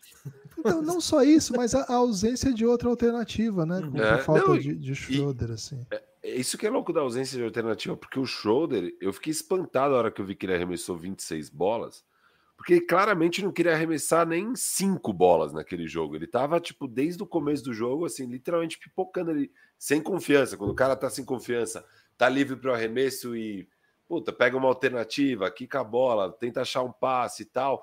Ele não queria arremessar. E o cara, mesmo assim, acabou arremessando 26 bolas. É uma loucura, porque ele tava numa noite horrorosa e meio que tinha que arremessar, né? Eles não tinham muita alternativa mesmo.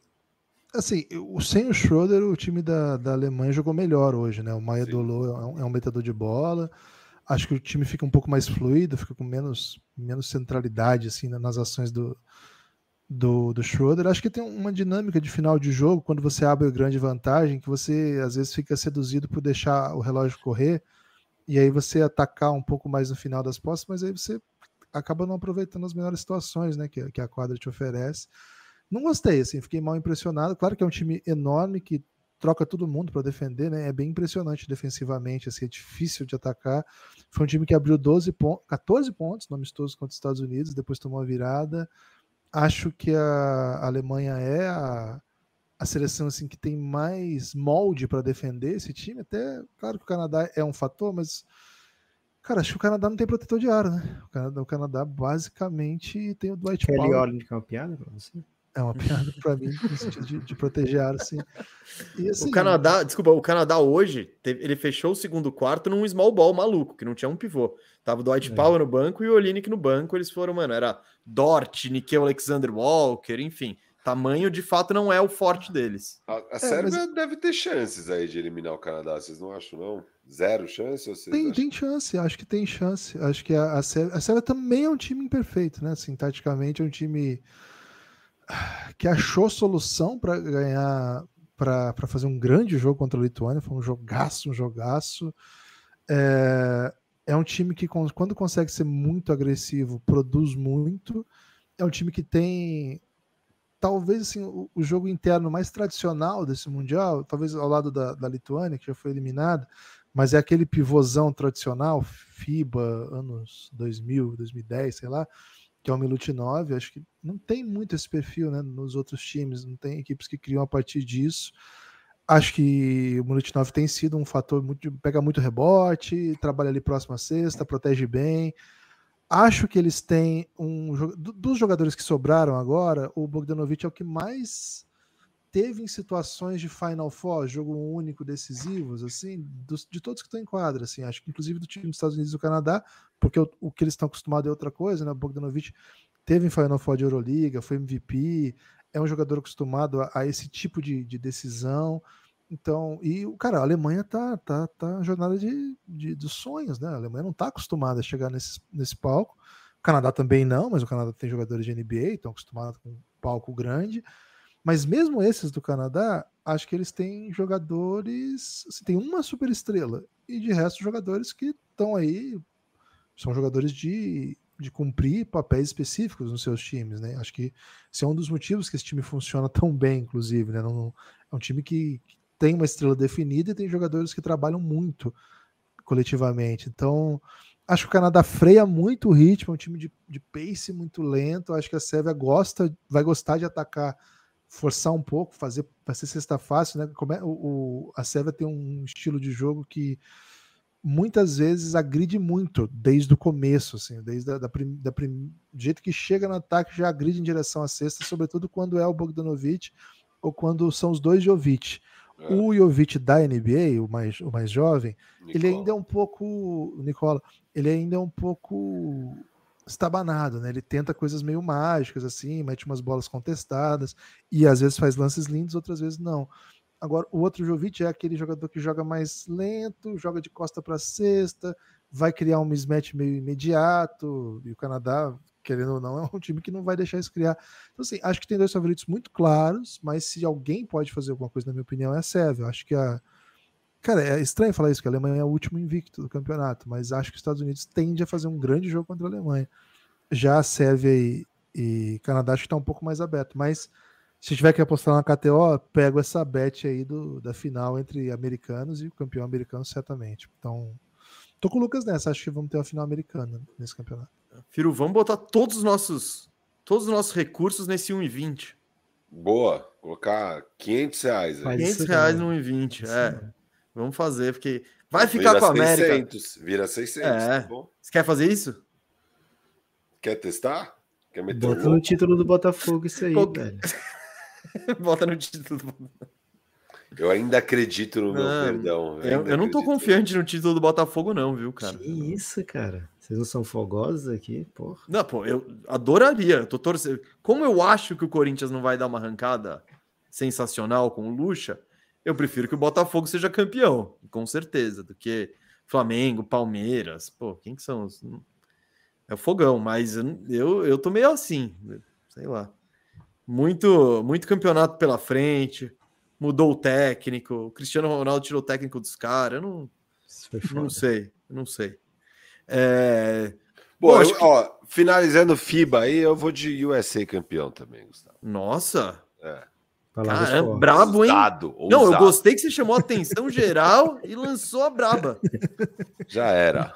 Na tô com feeling, tô com feeling. Tá, caramba, hein? Ah, esse é um especialista. Palpite, por isso que vocês. Pô, tem gente aqui às 11h30 da noite assistindo por causa de palpites ousados como esse, filho. Então, tá, tá de a escola, a escola Bill Simmons, de falar como se estivesse dando um zeg falando óbvio. É lindo. Vocês estão cada vez mais parecidos, eu só digo isso. Só digo isso. Tirando quando. É que vocês têm uma birra única com o LeBron James. Você acha que o Bill Simmons desrespeita o LeBron James. E aí você pega uma, mas vocês estão muito parecidos ultimamente. E eu ouço muitos dois, viu? Pô, Estados Unidos paga 1,60, tá lindo. O título? Loja. Tá é, bom, cara. Tá, tá lindo. Vamos botar odd. tudo? Não, não, não quero, não quero, não quero. Não, aí eu não quero. 200 reais vale Estados Unidos campeão. 200. Quer botar? Eu quero. Então põe, vai. Eu tô, tem anuência ali. É um bom retorno, né? Porra, muito bom. É isso. A Catão empolgou aqui quis colocar 2.200, não, só 200.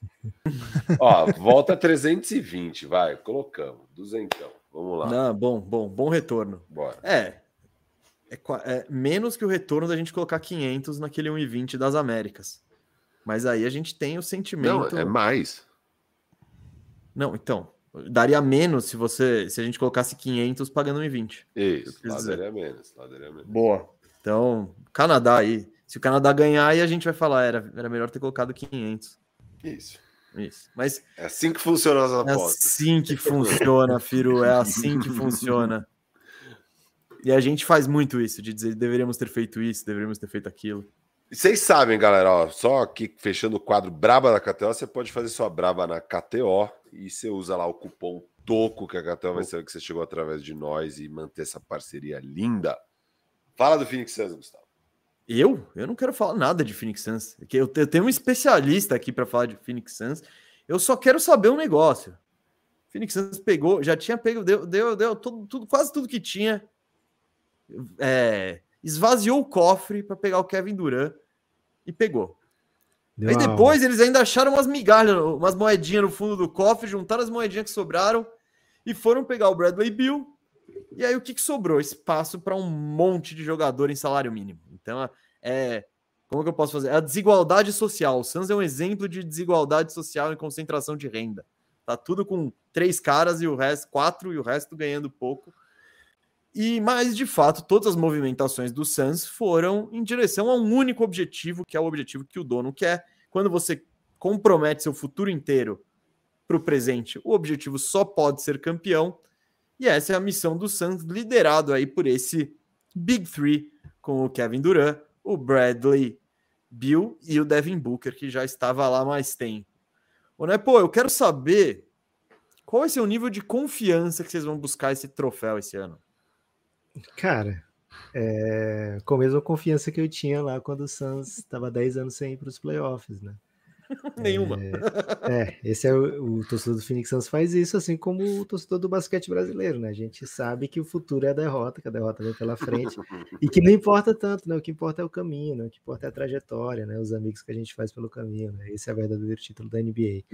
É, agora, tem uma copinha da NBA, né? Uma Copa do Brasil da NBA também. Uh, que humilde! Que humilde! Caraca. O cara tá mirando a copinha. Então já tem aí uma, uma chance dupla logo de cara, né? Para essa, pra essa nova, para esse novo elenco do Phoenix Suns, né? É, assim, é uma expectativa muito alta. O Phoenix Suns tinha em 2021 já um time de final de NBA, né? É, que foi todo mundo embora, incluindo o técnico agora, né? Mas isso, a cultura vai ficando, né? A, hoje você olha para o Phoenix Suns e você não espera o que era o começo da carreira do Devin Booker no Phoenix Suns, né? Você olha para o Phoenix Suns e espera playoff, campanha longa, né? A gente vê na sequência de final de NBA. Aliás, um título simbólico de campeão invicto da bolha, né? Acho que Boa. a gente dividiu o título da bolha. Sobe o banner. Lakers. É. Sobe o banner. Eu acho que, assim, se fosse futebol brasileiro, tinha que dividir o título, né? Tá tipo um asterisco ali em cada. Mas enfim, a NBA funciona um pouco diferente, né? Então, embora não- ninguém tenha vencido o Suns, não ficamos com o título. Mas aí na sequência veio o final de NBA, melhor campanha A da NBA. décima foi antes ou depois disso, Lucas? Lá décima, a lata da Nescau foi antes. Foi Ok. de, ma- de vacas magras, né? Mas o Suns ganhou, ganhou a votação de décima lata do Nescau. Pouca gente fala disso, né? É, não vejo aí ninguém na grande pouco. mídia. Bem pouco falado, porra. Bem pouco. É impressionante o silêncio da mídia em relação a É, isso. gra- Você procura na grande mídia e ninguém fala. Só É no isso. Café Belgrado a gente fala de lá décima. Só no jornalismo verdade. Lá décima. Então, o Suns vem nessa sequência, né, nessa crescente, lá décima, título da bolha. É, melhor campanha no ano seguinte, com a eliminação trágica, mas beleza, acontece. É, e depois, no ano seguinte, Kevin Durant, né? Então, assim, são muitos anos seguidos, né? Três anos seguidos de verdade, é, com uma coisa muito positiva para você olhar para a temporada, né? Ou tirar da temporada ou olhar para a temporada. E agora para o ano que vem a gente olha mais uma vez não só a chegada do Bradley Beal né, e não só um banco que aparenta uma força, né? Hoje que a gente não tinha no no playoff passado, mas também mais do que 10 jogos de parceria entre Devin Booker e Kevin Durant. Né? É, não foi só o fato de não ter o banco, é porque o Suns não sabia jogar entre si no último playoff, né? E mesmo assim, mais um banner para o Suns, né? Foi o time que mais ganhou do campeão nesses playoffs. Você vai brigar esse banner com o Firu do melhor varrido da história, hein? Esse- Esses dois banners aí, esses dois banners aí são pesados. É, então, o... para essa temporada, acho que esse é o ponto-chave, né? A, a interação entre Kevin Durant e Devin Booker. E lógico, né? Você traz o Bradley Beal para ser um complemento. é, você tinha um Chris Paul que você já não confiava tanto. É uma diferença grande, né? O Suns vai. Acho que assim, o Suns não tem aquele armador, armador, mas ele tem muita gente que cria vantagem, né? Muita gente que, que vai criar a primeira vantagem.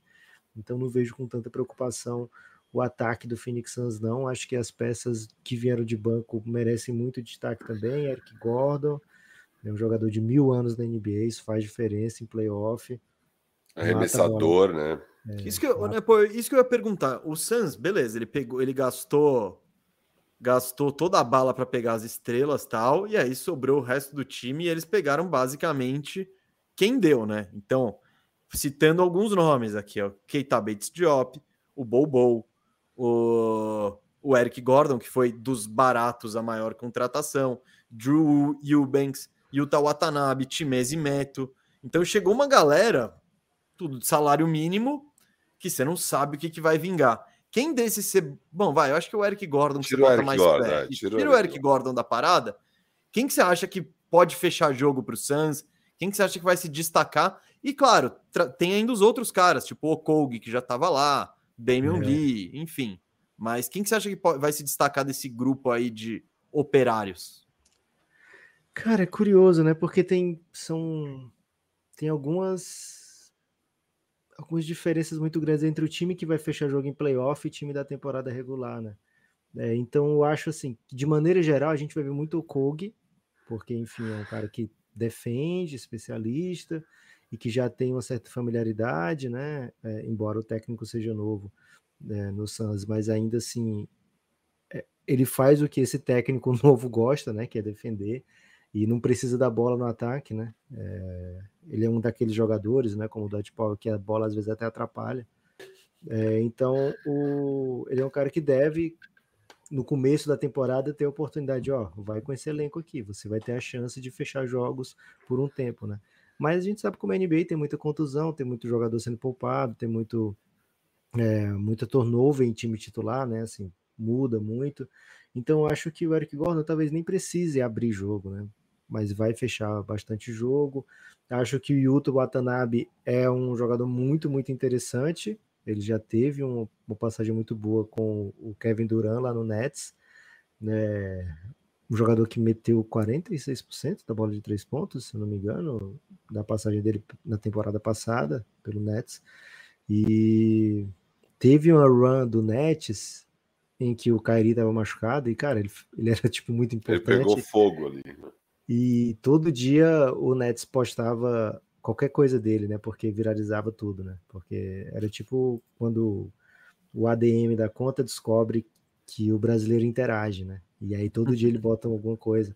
No Summer League o Márcio jogou dois minutos, mas teve uns oito posts, né? Porque viralizava tudo que ele que o Atlanta postava.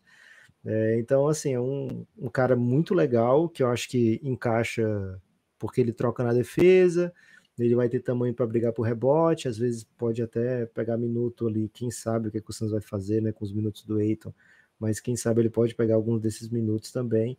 Então é um jogador que eu acho que vai, vai ter um, uma. A gente vai olhar diferente para ele ao final da próxima temporada, né? Eu acho que esses são bons candidatos, mas cara, se você olhar mesmo, o Santos não pegou ninguém que você aposte que vai sair da NBA em breve, que normalmente o contrato de salário mínimo, muitas vezes é isso, né? É um cara que tá, daqui a pouco talvez não esteja na NBA. E a gente olha pro que é o Lakers quando a gente deu all-in, pegou o Westbrook, que vai, é um movimento parecido em termos estruturais é. desse all-in de pegar o Bradley Bill para ser seu terceiro cara que ganha salário de estrela. E o Lakers, todo mundo que o Lakers assinou no ano seguinte já não estava mais na NBA. Todo mundo. Todo mundo. O que não foi uma surpresa, né? Trevor é, Ariza, pô, era. Um era... Que é, Kent é. Bazemore. É... Foram na fila lá do INSS e, e, escolheram os caras lá. Isso. Foi... É, então, assim, o Drew Banks, cara, o Drew Banks fez, tem ótimas partidas já na NBA, né? Boas. É, você vê o Times Meto, né? Bons momentos cara, no Kings ali. Era bem legal, né? Um cara muito atlético. Bol Bol, cara, eu tô muito empolgado para ver o Bol Bol jogar, né?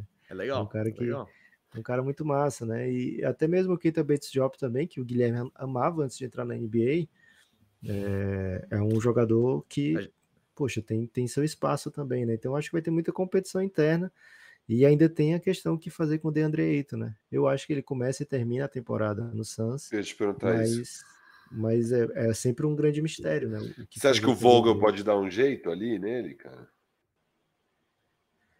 Cara, depende do. Assim, toda vida que eu olho pro DeAndre Ayton, eu penso no Luca, né? É, é uma coisa que eu nunca vou aceitar na minha vida e, enfim, vou ter que conviver, é, mas não, não, sou obrigado a aceitar, né? Eu tenho não tenho mais o que fazer, né? Mas é, sempre é uma dor muito grande ver ele ali, né? Então, assim, dá um jeito no Eiton para mim seria, ó, oh, vira o Luca aí, por favor, rapidão. É, mas a, fora isso, eu acho que ele já é um, um, bom jogador, sabe? Eu acho que ele já é um, um, cara, o que você espera de um pivô da NBA, ele já é um cara acima da média de um pivô da NBA. O problema é que ele foi escolher um, então escolher um quando vai renovar, o cara vai querer o máximo, né?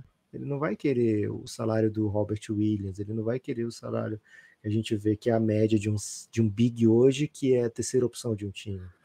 Né? Ele vai querer o salário máximo, ele foi escolher um do draft, né? O Troian ganhou o máximo, o Luca ganhou o máximo, o Shaq ganhou o máximo, não vou ganhar meu máximo aqui. Foi lá o Pacers e pagou o máximo para ele, né? O Santos teve que cobrir, senão perdia. Então, o problema do Eiton é mais o salário e a expectativa do que o que o Eiton entrega, né? Então a gente vê ele na seleção de Bahamas, que ninguém espera muita coisa dele em Bahamas, e ele tava lá super confortável, fazendo as mesmas coisas que ele faz no Phoenix Suns, e todo mundo diz, nossa, que massa o Eiton, né? Né? Então, acho que ele já é um bom jogador, e acho que quanto é, mais discreto ele tiver em quadra, discreto no bom sentido, né? É, acho que talvez até mais positivo para o Phoenix Suns, né?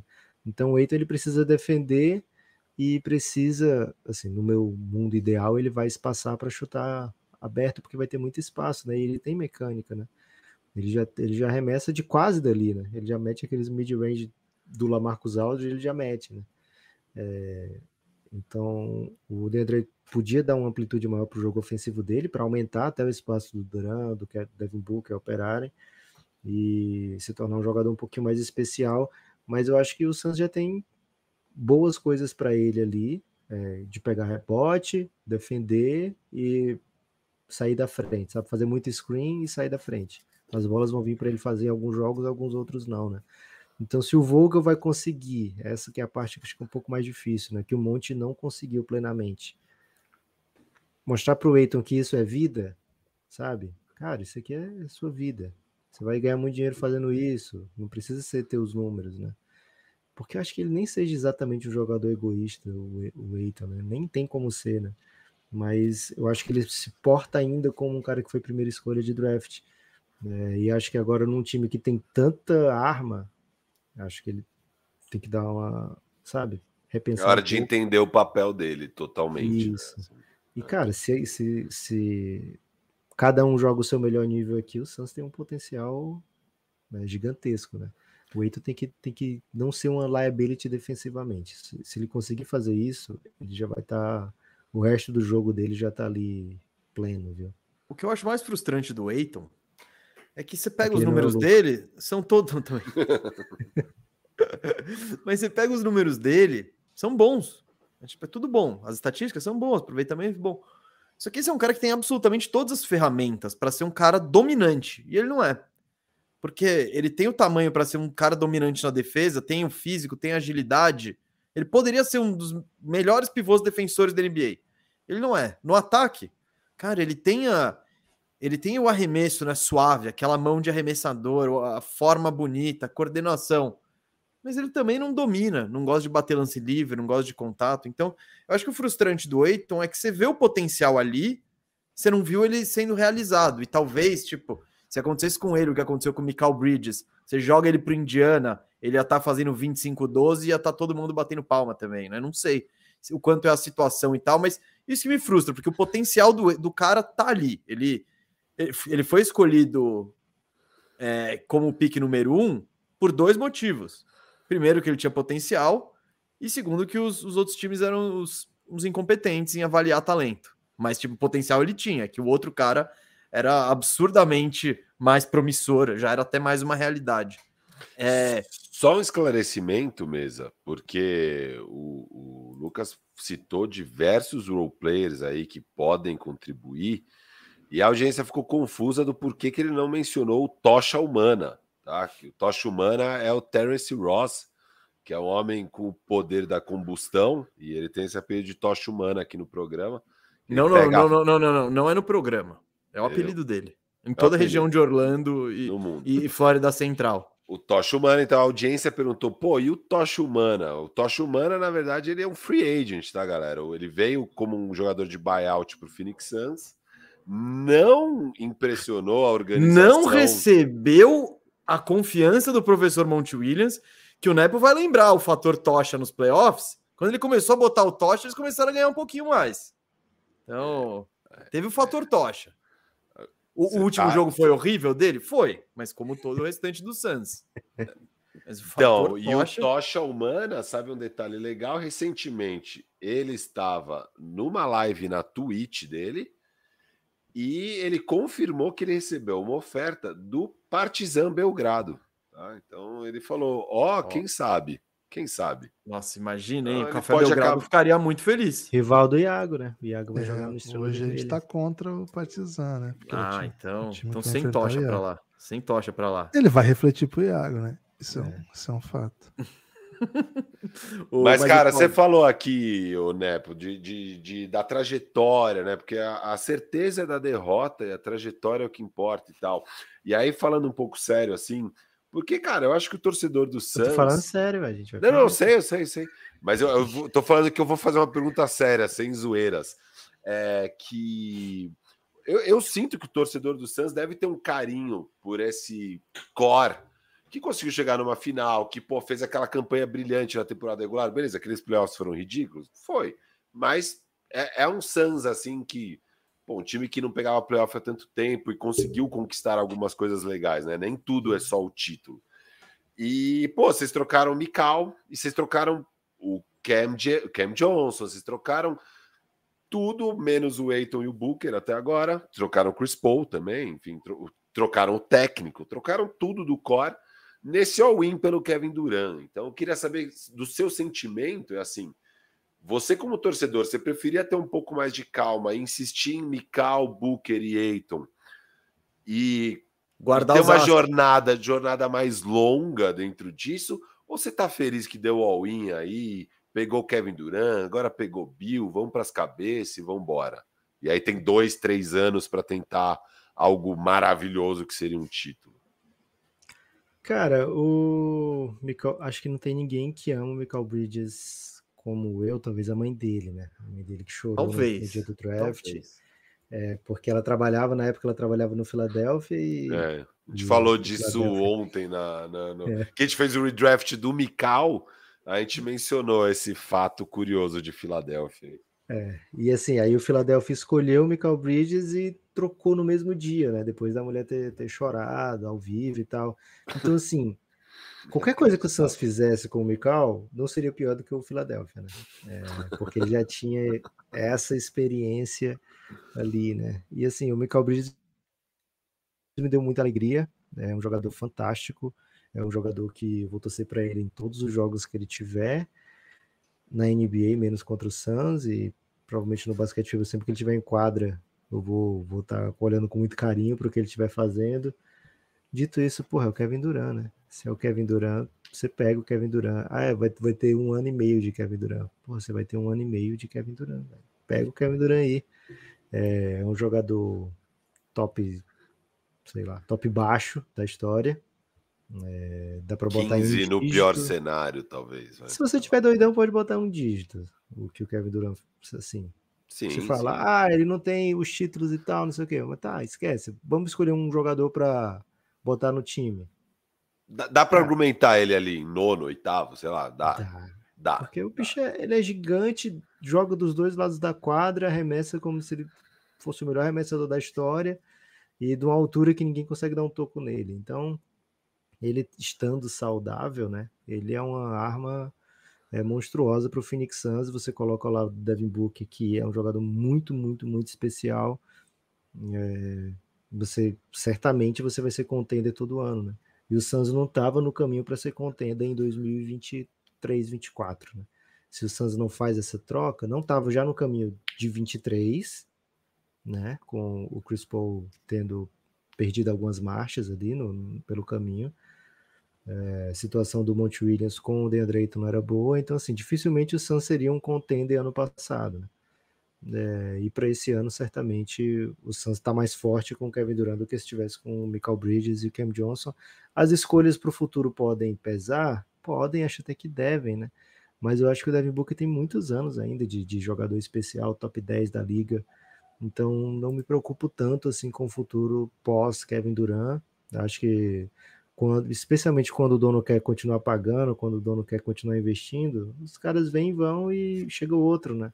A gente viu isso com o Clippers também, né? O Clippers não tem escolha, mas tem dono que paga. Os caras vão sempre atrás do contrato, velho. O agente, ele vai querer botar o jogador dele naquele time que paga, sabe?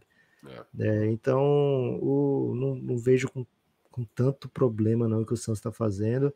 Acho que essa janela de três anos é, acho bem realista para esse core três anos com, com Kevin Durant uhum. ainda, mas eu não acho que é uma janela que imediatamente se fecha depois desses três anos, né? Só de e ter aí, o então, Booker, né? Só de ter o é, Booker, você Só de ter o Booker um e tá disposto a pagar, sabe? Tô, tem o Booker e tô disposto a pagar, vai sai da frente, né? Você, você alguma coisa você vai trazer para o seu time, né? É, então, acho que era a melhor chance do Santos competir muito, com muita é, com muita força. Né? Hoje a gente vai fazer uma lista de três, quatro times, você é obrigado a pensar no Suns, né? Como um desses três, quatro times. Né? Você pode até não botar, mas você é obrigado a pensar nele, cogitar, né? Porque de fato tem um potencial ofensivo muito grande ali e defensivo também, né? Porque Devin Booker mostrou evolução defensiva, Kevin Durant né? é um baita defensor. É, e você traz um elenco né, que tem alguns jogadores que podem defender e, e assim, muita versatilidade. Você já pensa em séries de playoff e o que, que você pode e o que, que você não pode fazer. Né? Acho que é um time bem mais forte do que ano passado, mas na NBA, cara, muitas vezes é quem tá saudável naquela, naquela, naquela pós-temporada, né? É, O detalhe, né? Então tô confiante na copinha. Copa do Brasil da NBA. Acho que vai rolar, viu? No Adanzão, ele tá confiante no Adanzão. Ô Gui, e você? Você acha que esse ano, porque você, assim como eu aguento o Firo toda semana, você aguenta o Nepo toda semana, tal, às vezes mais vezes por mais, mais de, um, de uma vez por semana e tal.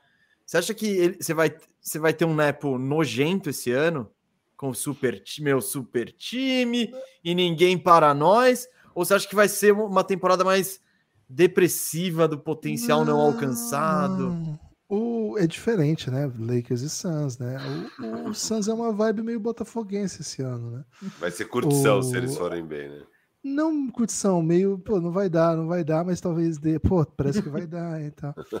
Agora, a impressão que eu, que eu tenho é que a decisão, e eu acho que é o custo, né, de você fazer uma transformação de troca de dono, né, a chegada de um novo dono impõe algumas agendas que não estavam exatamente na hora, às vezes aceleram, às vezes colocam sem, sem estar na ordem do dia, eu acho uma escolha terrível a, a troca de técnico do Monte Williams pelo Frank Vogel. E, cara, eu provavelmente sou um dos maiores fãs do Frank Vogel que, que, que existem por aí, assim, não, não, existem tantos. Eu era muito fã do, do Indiana Pacers que ele treinava, e eu entendi as coisas que aconteceu com ele no Orlando, assim, mais do que a média. Ele, achei que ele foi muito crucificado por um trabalho que não foi bom mesmo, mas acho que o contexto era muito ruim, um time que, que era meio se encheu de pivôs e não tinha muito o que fazer. E no Lakers, enfim, ele pegou um, um momento difícil e entregou um título, né? Para falar o quê? Agora, hum, tudo que o Monte fez por esse time e Cara, quando você demite seu técnico e imediatamente ele é contratado por outra equipe ganhando o maior salário da história da NBA, da história do basquete, né? Você para e pensa assim, caralho, o que, que eu fiz aqui, né? E eu entendo que acho que tinha muita coisa ali desgastada, sobretudo a relação com o Eiton, mas acho que não só, e acho que o pacote de Duran impõe algumas coisas. A gente viu que ele, o que aconteceu no Nets, né? Imagino o que, que, que aconteceu também no Suns e Cara, chegada de estrela, chegada de novo dono, eu entendo o processo, mas acho que a troca é estranha. Uh, quero ver o que o, o que o Frank Vogel vai fazer do ponto de vista de, de montagem de elenco, né? O, o, layout da quadra, assim, porque a carreira dele foi toda montada com dois pivôs, mesmo mesmo no, nos momentos em que ele não tinha um bom pivô para colocar, ele dava um jeito. No caso do Lakers, ele foi lá buscar o Dwight Howard, o André André Drummond chegou a jogar, é, DeAndre Jordan chegou a jogar com Anthony Davis, jogando com dois pivôs. É, lá no, no Orlando Magic, então, né, maníaco pro pivô, chegavam a jogar dois, mais o Aaron Gordon ainda, né? E lá no Pacers, sempre dois também, né? Sempre David West e Roy Hibbert. Então, assim, cara, esse time do Suns é outra coisa. Ele é outra coisa, é Kevin Durant na posição 4 e um pivô como o Aiton, que é bem softzinho, assim, né? Não é o, o Hibbert, né? Ele, talvez seja o jogador mais contrário ao Hibbert que a gente já viu, embora tenha um biotipo mais ou menos parecido, assim, e os dois têm uma bolinha de média bem, bem aceitável. O Hibbert era um protetor de ar, um jogador de muito poste baixo, né? Aquela jogada. E o Eiton é outra coisa, o Eiton joga de frente para cesta, é um jogador muito técnico. E não tem posição 4, né? O posição o 4. O Hibbert era Bahamas também, Guilherme? Hum, Jamaica. O Hibbert era Jamaica. O, o, acho que é um tipo de, de elenco bem diferente do que ele já teve até hoje. Nunca vi ele jogando com um 4 como o Duran, né? um 4 que não só abre, mas um 4 que tem drive, um 4 que cria, um 4 que começa as jogadas. Então, acho que é um, é um novo Frank Vogel que a gente vai ter que ver. Não imagino que exista qualquer caminho que, que não jogue o Kevin Durant na posição 4. E não sei, eu não acho um fit adequado, mas vai, vai ter que ser. Muita gente pensa assim, bom, é um baita técnico defensivo, mas assim, você não, você não isola a quadra, né? Não é, não é um time de futebol americano que sai todo mundo, entra outra galera, né? Não posso nem estar falando porque eu não entendo nada de futebol americano, mas a impressão é que eu tenho que troca a galera quando para o jogo, né? Troca, troca, troca. troca. Tem troca. Time ah, beleza, defesa. E ainda tem o time de especialistas, que é os caras que devolvem e chutam e devolvem é, chute. Então não é assim basquete, né? O ataque, a, dinâmica ofensiva faz parte da dinâmica defensiva, né? O basquete tem que ser pensado na perspectiva coletiva. Então, a boa defesa do Frank Vogel tinha também a ver com alguns ataques emperrados que ele entregou ao longo da sua trajetória, sabe? Então, tô bem curioso. Acho que é um problema, sim. Você perder um baita de um técnico. Eu entendo que tem. É um problema. O problema são. Você é da matemática, muito mais que eu, inclusive. Sabe que problemas são. Você devia estar mais preocupado com Tibodô. Esse, é, esse é, não tem nenhum motivo para se preocupar. Né? Agora, acho que é muito bom ter um problema em que você tem Kevin Durant, Devin Booker no auge da carreira e Bradley Bill para resolver. É melhor assim. É um pro... E outra, né? É, é o custo de ter um novo dono, mas esse dono não vai começar a vender pique quando você está no auge, né? Era um clássico do antigo dono do Suns. O Suns, no melhor Nossa momento da sua história, tinha uma escolha de draft, ele vendia a escolha de draft. Rajon Rondo foi vendido. Nem existe venda na NBA, mas o Suns vendeu o Rajon Rondo, para vocês terem uma ideia. Pô, existe venda na NBA de jogador? Não existe, mas o Suns vendeu o Rajon Rondo. Então, assim, acho que isso não vai mais acontecer, né? É um novo dono, é um novo dono bastante excitado com as possibilidades de ser dono, ao ponto de ter participado de uma partida dos playoffs, né? Ele segurou Empurrado, a bola. Empurrar, é. sofreu uma flopou, falta. Ele flopou, flopou. flopou, sofreu Meteu uma um flop. Deu um lance livre pro time, né? Pontuou, inclusive, né? O único dono que pontuou na temporada. Então, enfim, acho que é de um lado você perde, mas do outro você ganha bastante. Agora, Cara, perder Monte tem um custo que a gente ainda não sabe qual é. Eu ficaria um pouco atento a isso, porque eu acho ele um grande, grande motivo do Suns ter se tornado esse time que se tornou. Boa. Mais alguma coisa? Quer, quer encerrar o né, pô, de Suns aí pra gente seguir adiante? Falar, mandar aquele comentário que vai ser revisitado daqui a um ano para falar: olha, esse cara sabe muito. Ou, putz. Cara, acho que é uma coisa que é, é sempre bom a gente relembrar de, de, quando se formam super times assim, é que o começo sempre é meio bagunçado, né? Nunca tem aquela coisa, talvez até a copinha fique em dúvida por isso, né? A copinha logo no começo da temporada. Mas é, nunca é uma coisa assim pronta, imediata, né? A não ser você adicionar o Kevin Durant no Golden State campeão. Beleza. Não, aí, aquele aí é, é suave. Papo. Já era um super time, né? É, ali já tinha engrenagem, já tinha tudo, né? Só chegou. Isso. E aí você bota o jogador mais adaptável da história do basquete e, e pronto. Né? É, mas, mas fora isso, sempre é claudicante o começo, né? Mesmo o Miami de LeBron, o Wade Bosch, qualquer um que você pensar aí, né? É, sempre tem um começo assim meio, será que isso aqui vai, vai dar certo, né? Será que é, os times conseguem explorar, times que jogam há mais tempo juntos conseguem se aproveitar, né? né? Então acho que vai ter um período aí meio de conhecimento, né, desse Phoenix Suns. E aí vai ser muito do que, que o Bradley Bill vai estar pronto para fazer, o que, que o Devin Booker vai estar pronto a, a ceder, né, para esse time ir né, pegando o molde, né, pegando, pegando o jeito. Agora, o potencial do Suns, olhando para essa temporada, é, acho que assim, o que o Jokic e o, Denver mostraram, o nível de dominância que eles apresentaram nos playoffs, fazem para mim imediatamente que eles sejam os favoritos para esse próximo ano. Então, assim, qualquer. Acho que na KTO talvez nem seja o, Denver favorito, mas qualquer outro pensamento diferente desse é um pouquinho de terraplanismo basquetebolístico que a gente viu que, que o Denver fez, velho. O Denver ele botou todos os times da NBA que passaram pelo caminho no bolso, assim. Aí, ah, mas não pegou não, o Bucks. O Lakers não, né? O Lakers... Não, foi varrido, mas melhor varrido. varrido. Respeito o melhor é. varrido, é. bicho. É, então assim, tem que, tem que partir daí, né? Será que o Suns tem potencial para tirar esse Nuggets, né? É, vai ser um, um um trabalho muito difícil, né? Que, que, quem é que para o Jokic a partir do que ele fez nesse último playoff? Essa dupla Jokic e Jamal Murray, né? É, mas fora isso, eu não vejo motivo para achar que tem alguma outra equipe melhor do que o Suns na, na temporada, né? É, ou alguma outra equipe que vai chegar ao final da temporada com mais chance de ser campeão do que o Suns. Então, assim, para mim, um, um timaço em formação, teórico ainda, né? É, e que depende de um si gigantesco, que é o Kevin Durant, tá apto para jogar, sei lá, 60 jogos e, e playoffs.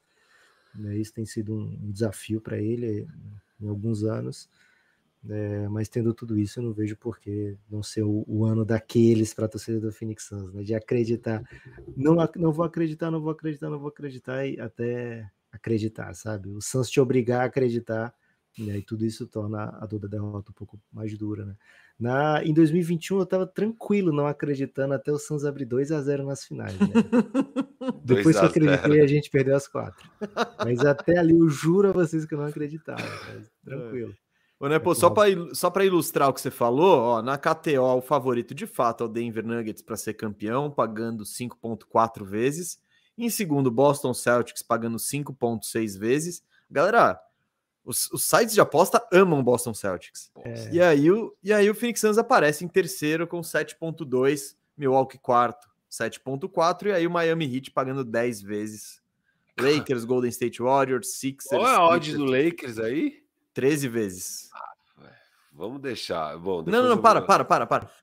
Tá, eu não queria falar de Lakers. Lucro, o lucro do, do, do Mundial. Não, nem, não vamos lá. falar de Lakers. Ó, Lakers ficou para outro dia, mas só vou dar um salve aí para galera que querem saber. Eu estou bem feliz com a contratação do Christian Wood.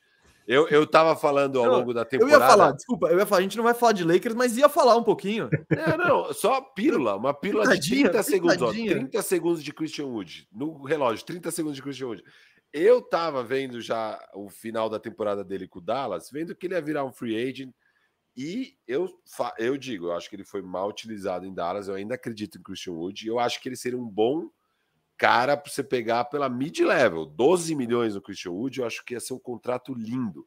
O Lakers pegando, o Lakers que obviamente não tinha esse valor para dar e deu o mínimo, porra, é animal. E eu acho que vai ser lindo para o Christian Wood ter um AD para jogar ao lado dele. Eu acho que é um fit bem interessante. E Digo também para jogar na segunda unidade. vai tudo. ser muito bom para o AD ter um Christian Wood para jogar do lado dele. Lógico. Porque lógico. o AD ele não quer pegar rebote, ele não quer dar trombada, ele quer jogar na posição não, 4. É e temporada regular, show. E para o Lebron jogar na 3. E para o Lebron poder jogar na 3, não ter que ficar jogando na 4, não ter que nos minutos sem AD jogar small ball 5. É, cara, eu adorei a contratação do Christian Wood, eu tava torcendo muito para que rolasse, rolou, mas não vou me estender muito aqui. Não, só vamos pedir opinião geral também rapidinho, mas tá, tá. Ah, eu gosto muito, Firo, porque pô, é um jogador. Quando você pega esses jogadores mínimos, você não tem muito o que escolher. E o Christian Wood, com todas as falhas que o jogo dele pode ter, eu não acho ele talvez o defensor mais engajado, não piro tanto na seleção de arremessos dele, mas cara, ele é um cara ótimo. Se você ter no elenco tá controlado sem causar problemas, que eu acho que é o que vai acontecer num time que tem LeBron James e Anthony Davis, e que o cara já chegou ganhando o mínimo, não vai querer falar, mano, eu sou o Christian aqui, vim para ser. Não, ele vai chegar para compor. E, pô, é uma peça que o Lakers não tem. Esse segundo pivô confiável, que, cara, o Christian Wood, querendo ou não, ele pega muito rebote, sabe? Ele tem um joguinho de costas para cesta. Ele tem, óbvio, suas falhas. Tem um arremesso de três às vezes, né? Que eu sempre acho que vai. É, eu sempre acho que vai, vai, vai errar, mas aí às vezes cai. Cai mais do que parece que vai cair, assim. Então. Ele é o então anti-Mobamba. pode ser, pode ser o anti-Mobamba. Embora o Mobamba. O Sixers já pegou, né? Porque não é fácil ter esses Big Man que é. chuta quase 40% de três disponível aí no mercado. Mas eu gosto muito pro Lakers do Christian Wood, porque é uma peça boa de se ter no elenco.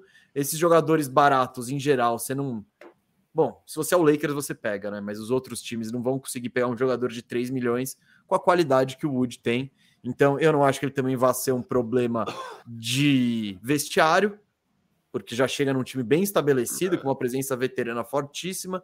Então, é tudo, tudo bom para o Lakers e acho que pode sim ajudar a campanha do Lakers para ser campeão. É mais um cara de tamanho, é, enfim. Eu golaço do Lakers, mas é isso que esses times grandes, de grandes mercados, é, fazem, né? Eles te dão a proposta, ó, você não vai ganhar muito, mas se for bem aqui, olha o que aconteceu com o tal do Austin Reeves. Se ele tivesse jogando em Minnesota, ninguém tinha falado um A dele. Ô Wood, vem fazer barulho aqui, vem que ano que vem você ganha uma nota. Então, foi bom para todo mundo, menos para quem torce contra o Lakers, que é meu caso. Então, é, vocês gostaram aí? Gui, você curtiu, né, Apple? Cara, eu. Vai lá, Gui. Não, então, eu, eu Caramba, parece sincronizado. É, a gente faz dueto. Eu, eu torço muito para os times do que o Lucas joga. Na verdade, pela primeira vez, né? Porque eu torcia contra o Real Madrid. Mas é, a impressão que eu tenho do Christian Wood depois da passagem dele pelo Detroit, pelo Houston, pelo Mavs, é que é um pouco a experiência de comprar uma esteira, que você fica muito feliz quando compra e mais feliz quando vende. Né? É, é, você fica muito feliz quando ela chega e a hora que você se livra dela, você fala, pô, finalmente tirei essa esteira daqui. Tem sido assim. Pode ser que o Lakers mude essa, essa lógica, mas até hoje o que eu vi foi isso. Muita alegria na chegada e nenhum time fica triste quando ele vai embora. A torcida do, do Mavis está tá bem tranquila com a saída dele, assim. Então, não sei. É, concordo que ele foi muito mal aproveitado, mas tem motivo. Ele deu motivo para ser mal aproveitado, assim. É, e é um time horroroso de talento, né? Que precisava desesperadamente de talento, assim. Agora, de fato, no Lakers é outro espaço, né? É outras coisas que vão pedir para ele.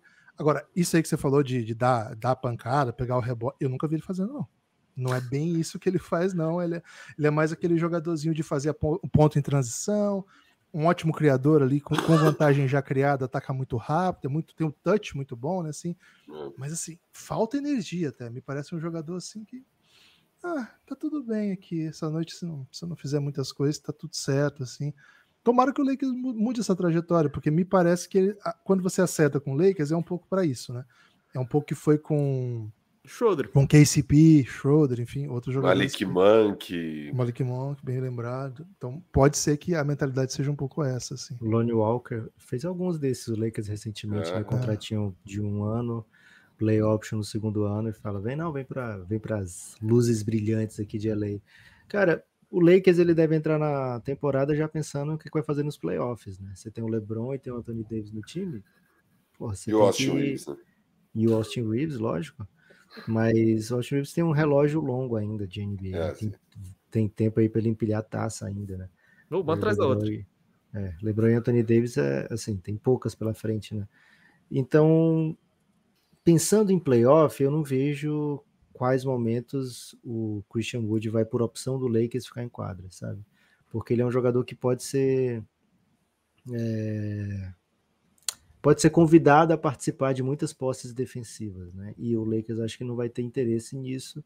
Então, assim, acho que o Lakers muitas vezes vai precisar não pôr o Christian Wood em quadro em, em playoff. Mas, cara, ele tem um talento ofensivo gigantesco, né? Desde os dos minutos contados dele lá, quando ele jogava pouquíssimos minutos nas primeiras passagens dele por times da NBA, que era contrato, sei lá, de 10 dias, né? Pegava dois contratos de 10 dias. Né? Ele sempre teve uma produção ofensiva muito boa, né? E o Lakers tem um Anthony Davis no elenco. O Lakers não quer que o Anthony Davis jogue 80 partidas no ano, né? O Lakers adoraria que o Anthony Davis jogasse 65, mas o Lakers muitas vezes convive com 50 no ano, né, do Anthony Davis. Então isso abre um número de minutos aí que o Christian Wood vai preencher com muito talento. O Christian Woods é um cara talentoso, né? E temporada regular não é o mesmo nível de exigência de playoff, né? Então acho que ele vai ser um jogador que vai ser importante para o Lakers muito mais para uma temporada, né? Para uma campanha. E aí sim, se ele conseguir se provar é, valoroso para o Lakers, conseguir fechar jogo, conseguir coisa que não fez nas em equipes competitivas, ele vai ter se tornado um grande estilo do Lakers, né? Mas... Eu acho que ah, o principal, eu concordo. Só, Firo, Firo, só para aí eu já te solto aí você fecha tudo. Eu concordo. Para mim, o maior mérito de trazer o Christian Wood é aliviar o Anthony Davis. É... Para a temporada regular. Né? Isso, isso. Porque eu não vejo esse time, o melhor Lakers possível, é com o Christian Wood no banco. É com o Anthony Davis de pivô. Você vai botar o LeBron na 4, o Austin Reeves ali. Eu acho que esse é o, o, porque esse, na minha visão esse time ele é bom, ou aí você põe o Hashimura, Vanderbilt, Arian Prince. É, não, não é o Christian Wood a opção ideal na minha visão, porque o Anthony Davis ele tem a capacidade de dominar lá dentro, embora ele não queira, embora ele evite, embora ele seja frágil. O, eu acho que a chegada do Wood é durante a temporada regular. Anthony Davis, vamos jogar um pouco mais na 4, deixa o Wood tentar ser um pouco pivô ali, sabe? Vamos, esse jogo, poupa esse jogo aí, ó. Ei, Christian, hoje você vai ter vários toques no post ali divirta-se. E quando chegar nos playoffs, o Anthony Davis está com a rodagem baixa e o Wood, você vai ter um.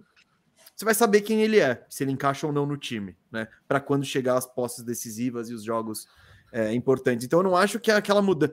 Porque chegou o Wood, você vai botar ele e o Lakers vai ser campeão. Não. não. Mas eu acho que ele pode ser. É uma peça importante para o funcionamento geral é de graça, né?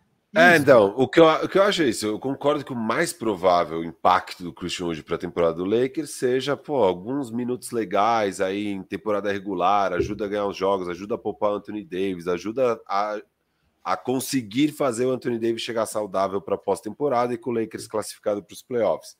É o mais provável. Mas eu acho que ele tem uma pecha assim de jogador perdedor, jogador que não contribui de fato para vitórias e tal, e que é verdadeiro até hoje, é, é, isso. Mas eu vejo uns flashes nele, cara, de competitividade e de defesa em momentos cruciais da partida. Foram poucos flashes, é verdade. Mas eu vi isso. Que eu ainda acredito que ele pode, numa cultura certa, com papel certo, virar um jogador vencedor. Não é um monstro e tal, mas um cara que pode fechar jogos de playoffs no melhor cenário. E óbvio, se isso acontecer, é inesperado até mas eu não descarto essa possibilidade, cara. Por isso que eu, eu gostaria de um time em outro cenário que não do Lakers, apostando até numa mid-level nesse cara. Mas o Lakers pegando ele pelo mínimo, eu acho que no esse valor vai estar tá pago com o que ele vai fazer na temporada regular. Ah, tranquilo, tranquilo e tal. E... Quantos por cento aumentou a chance de título do Lakers com essa aquisição, filho? 0,2%. Então subiu Mas... de quanto para quanto? De 9,8% para 10%. Ah, tá. Não, a gente só está querendo saber os números aqui. Uh, Firu, Ó, vamos, vamos só, só responder os últimos superchats? Isso que eu ia falar. Chegou um superchat do Vitor Valente falando que Neps e Gibas os vejo como figuras paternas e mandou beijos. a gente tem muitos filhos mesmo, né? Gibas, o Juan Henrique mandou aqui um superchat falando que um amigo do Yannis aqui pela onda MJ ou Ele Lebron? falou amigo do Yannis. É porque o Yannis, o Giannis é o nosso grupo institucional de apoio negando o nosso inimigo o sono. Ah, é o grupo porra, do tá, é o grupo, é o grupo, é o grupo. É. Aí ele tá perguntando pela onda, MJ ou LeBron? Acho que é essa. Puta, Queremos saber de vocês. Aqui a gente sabe é, que eu vai, sou MJ, o Firu é LeBron, mas a gente quer saber de vocês. Aí a audiência talvez não saiba. Vou ter Nossa que, vou ter que quebrar o bonde do calvo, né? Ferrou agora, vou ter que entrar do lado do cabelista. Não, o bom é que demorou até o último instante do programa para isso acontecer. Então... É, porque aí não dá também, né? É porque assim, o LeBron sempre jogou basquete muito competitivo, né? O MJ tinha muito encanador e, e... e motorista de ônibus, né? né? É, é. E aí, Gui, você concorda pelo visto? Eu, eu. Cara, eu. Mas será mais... que não é Michael Jackson? Porque acho que faz mais sentido, né? Michael Jackson ou LeBron? Mary Jane, né? Cara, eu, eu peguei a geração toda do LeBron, né? E com o Michael Jordan eu, eu, era muito novo, mas eu torci a vida toda contra o LeBron, assim, desde, desde sempre, assim, até ele chegar no Cleveland ali eu comecei a mudar, assim, a... Então, assim, de, dos, dos que eu vi, o LeBron foi o jogador mais dominante, os que eu consegui ver direito, assim, né? Então, agora, é, cara, acho, acho que é, um, que é um debate inglório, porque não faz mal, não faz bem a ninguém, né? É, não, esse debate. Né? É não. um debate que, que, Faz bem a audiência. Você põe esse debate ali, o pessoal gosta. É, Você põe um Jordan é. versus LeBron, é, mas de eu fato. acho que né? o senso comum nunca vai mudar, velho. Acho que o senso comum fala que assim, é Jordan e pronto, né? Eu acho que não, não vai mudar, mas eu acho que é muito mais próximo do que esse do que o senso comum gosta de é. tratar, né? E acho que talvez não sejam nem só os dois o debate. É, acho que Karim, né? Pode estar, tá, sei lá, você pode criar argumentos para outros caras aí também, sem dúvida. Acho que tem argumentos para o Tim Duncan ser o maior jogador da história do basquete. Gostei, gostei muito desse comentário. Gostei muito. Toda a lista que eu vejo de top não sei o que, eu olho a lista e falo: Tim Duncan tá baixo demais. Tim Duncan tá baixo demais. Eu go hum. go gostei desse argumento polêmico. E... Ah, não é polêmico. Ele, assim, eu falei que o LeBron foi o mais dominante, é... mas acho que na prática o Tim Duncan foi mais dominante no período que eu acompanho a NBA, que foi virada do século, mais ou menos, até 2015. O Tim Duncan ganhou todas as temporadas com mais de 50 vitórias, cinco títulos no caminho, um caminhão de, de prêmios ao NBA para todos os lados. Assim, foi um jogador. Muito, muito do que se fala da longevidade do LeBron, você pode repetir exatamente para o Tim Duncan, só que sem lobby nenhum, né? Se você pegar o time calma, deve ter. Calma, não é exatamente. Tá? Calma, calma. Cinco não é exata... Ele tem quantos títulos? Não. Cinco títulos. Cinco títulos. O Lebron tem quanto? Quatro. Isso. Ou você quer comparar Eu- eu- calma, os não, eu não companheiros? ti- Você falou longevidade, calma, não é igual a É. longevidade. Cara, é muito O- parecida. Não, o Tim Duncan nessa etapa da carreira era outro era um roleplay. O Tim Duncan foi campeão como o melhor jogador do time dele, que ele era em 2014. Eu vou pegar a idade dele aqui, ó. Ué, o MVP não. não. Em, ca- em 14 o Kawhi já, já era mais relevante, assim, do Eu- que, eu o, não- que o Tim Duncan. Então, eu acho que ainda o Tim Duncan era o principal jogador daquele Acho time, tá ligado? Pode ser, mas assim, Tipo, o- Porque todo mundo tinha o seu papel. O Tony Parker tinha o dele, o Ginobili tinha o dele, o Kawhi tinha o dele, mas eu acho que a coisa só funcionava por causa do Tim Duncan. Mas o argumento, é, pro- nesse caso de longevidade, é ruim pro Tim Duncan, porque ele entra na NBA com 22, 23, e o, É. o LeBron entrou com 18. Então, assim, o- é mais impressionante entrar com 18 e já ser dominante, e estar com 40 e ser dominante. Mas acho que, assim, ir pro debate individual e começar a medir régua, acho que a gente, a gente vai pro caminho que é aqui. E aí ferrou, aí ferrou. Ah, eu, eu gosto desse caminho, não, mas quando eu disse longevidade, eu digo é ser campeão como o melhor jogador de um time com 37 anos. É tipo. É, não. Essa- essa é a longevidade. Ele, foi- ele pode ter sido disso na, na série de playoff, né? Mas o Tim Duncan ele já tinha um outro papel. Assim, ele poupava muita energia durante a temporada regular, né? A gente pega o auge do Tim Duncan, é porque assim, ele fora do auge ele era muito foda ainda, né? Mas a gente pega o auge do Tim Duncan, é uma coisa muito absurda, né? Tipo de fazer quase um quádruplo duplo no final de NBA com 30 pontos lá, sei lá. De boa, e de boa. É. Aquele, sem, Então, sem assim, sorrir, o auge sem- dele, É, era, era o muito. auge dominante. dele era tipo o cheque, assim, sabe? O nível de Ah. dominância. Botava em quadra e cheque talvez acho que foi tipo maiores 2005, 2000, 2003 o auge dele, assim. Depois a gente continuou vendo ele muito dominante, assim. por Ah, anos, os- anos. é que o- os títulos de 3, 5 e 7, se for ver, são bem. Mano, muito na conta dele. O elenco em 2003 era bizarro. Em 2005 também tava, sabe? O do- foi, foi o domínio absurdo dele mesmo. Não foi Cara, tanto bizarro- do- o bizarro ainda tinha quem? Ainda tinha um Manu, né? Ainda tinha um, um Tony Parker. Sim, sim. É, não, era um bom time, mas tipo, e se for em É o, 2003, é o maior trio da história da NBA. Assim. Eu não sei se algum passou depois, Não, mas maior em vitória de playoff Ah, é o maior trio da história, né? Então, eu acho que ele sempre teve time muito bom, sempre mais de 50 vitórias, sempre entrava como favorito na temporada. Eu acho que esse é o principal argumento do, do Tim Duncan que ninguém tem. Talvez É. algum dia Steph, Clay e Dre podem passar, mas eh, Não. talvez seja o outro. Só a temporada de 50 vitórias não Não tem. tem, O Tim né? Ah, tem. não. Ah, não, todos os anos vida playoffs. dele, toda temporada, 50 não. vitórias. É. Isso é Não, isso é bizarro. É isso, você põe esse cara, ele te dá 50 vitórias. Você põe ele com nós quatro aqui no starting lineup, no auge, a gente pegava um playoffinho ali, 50 vitórias.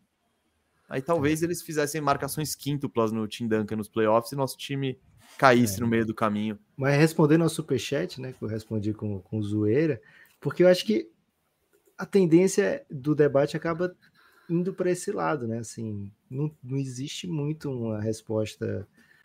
é, existe uma resposta de cada um, né? É uma resposta certa É. para cada um, né? E são, é um privilégio poder ver a carreira desses caras todos, né? E o que eu mais quero é que todo mundo, cada um esteja fazendo seu documentário, né? Porque é muito massa essa era do documentário que de repente tem acesso assim a É. várias imagens que você. Aliás, o Luca tá fazendo do da Eslovênia, não sei como é que vai ficar agora, Uhum. mas no Instagram do Luca tem shorts, né? De um minutinho acompanhando desde antes da, da, da preparação e tal.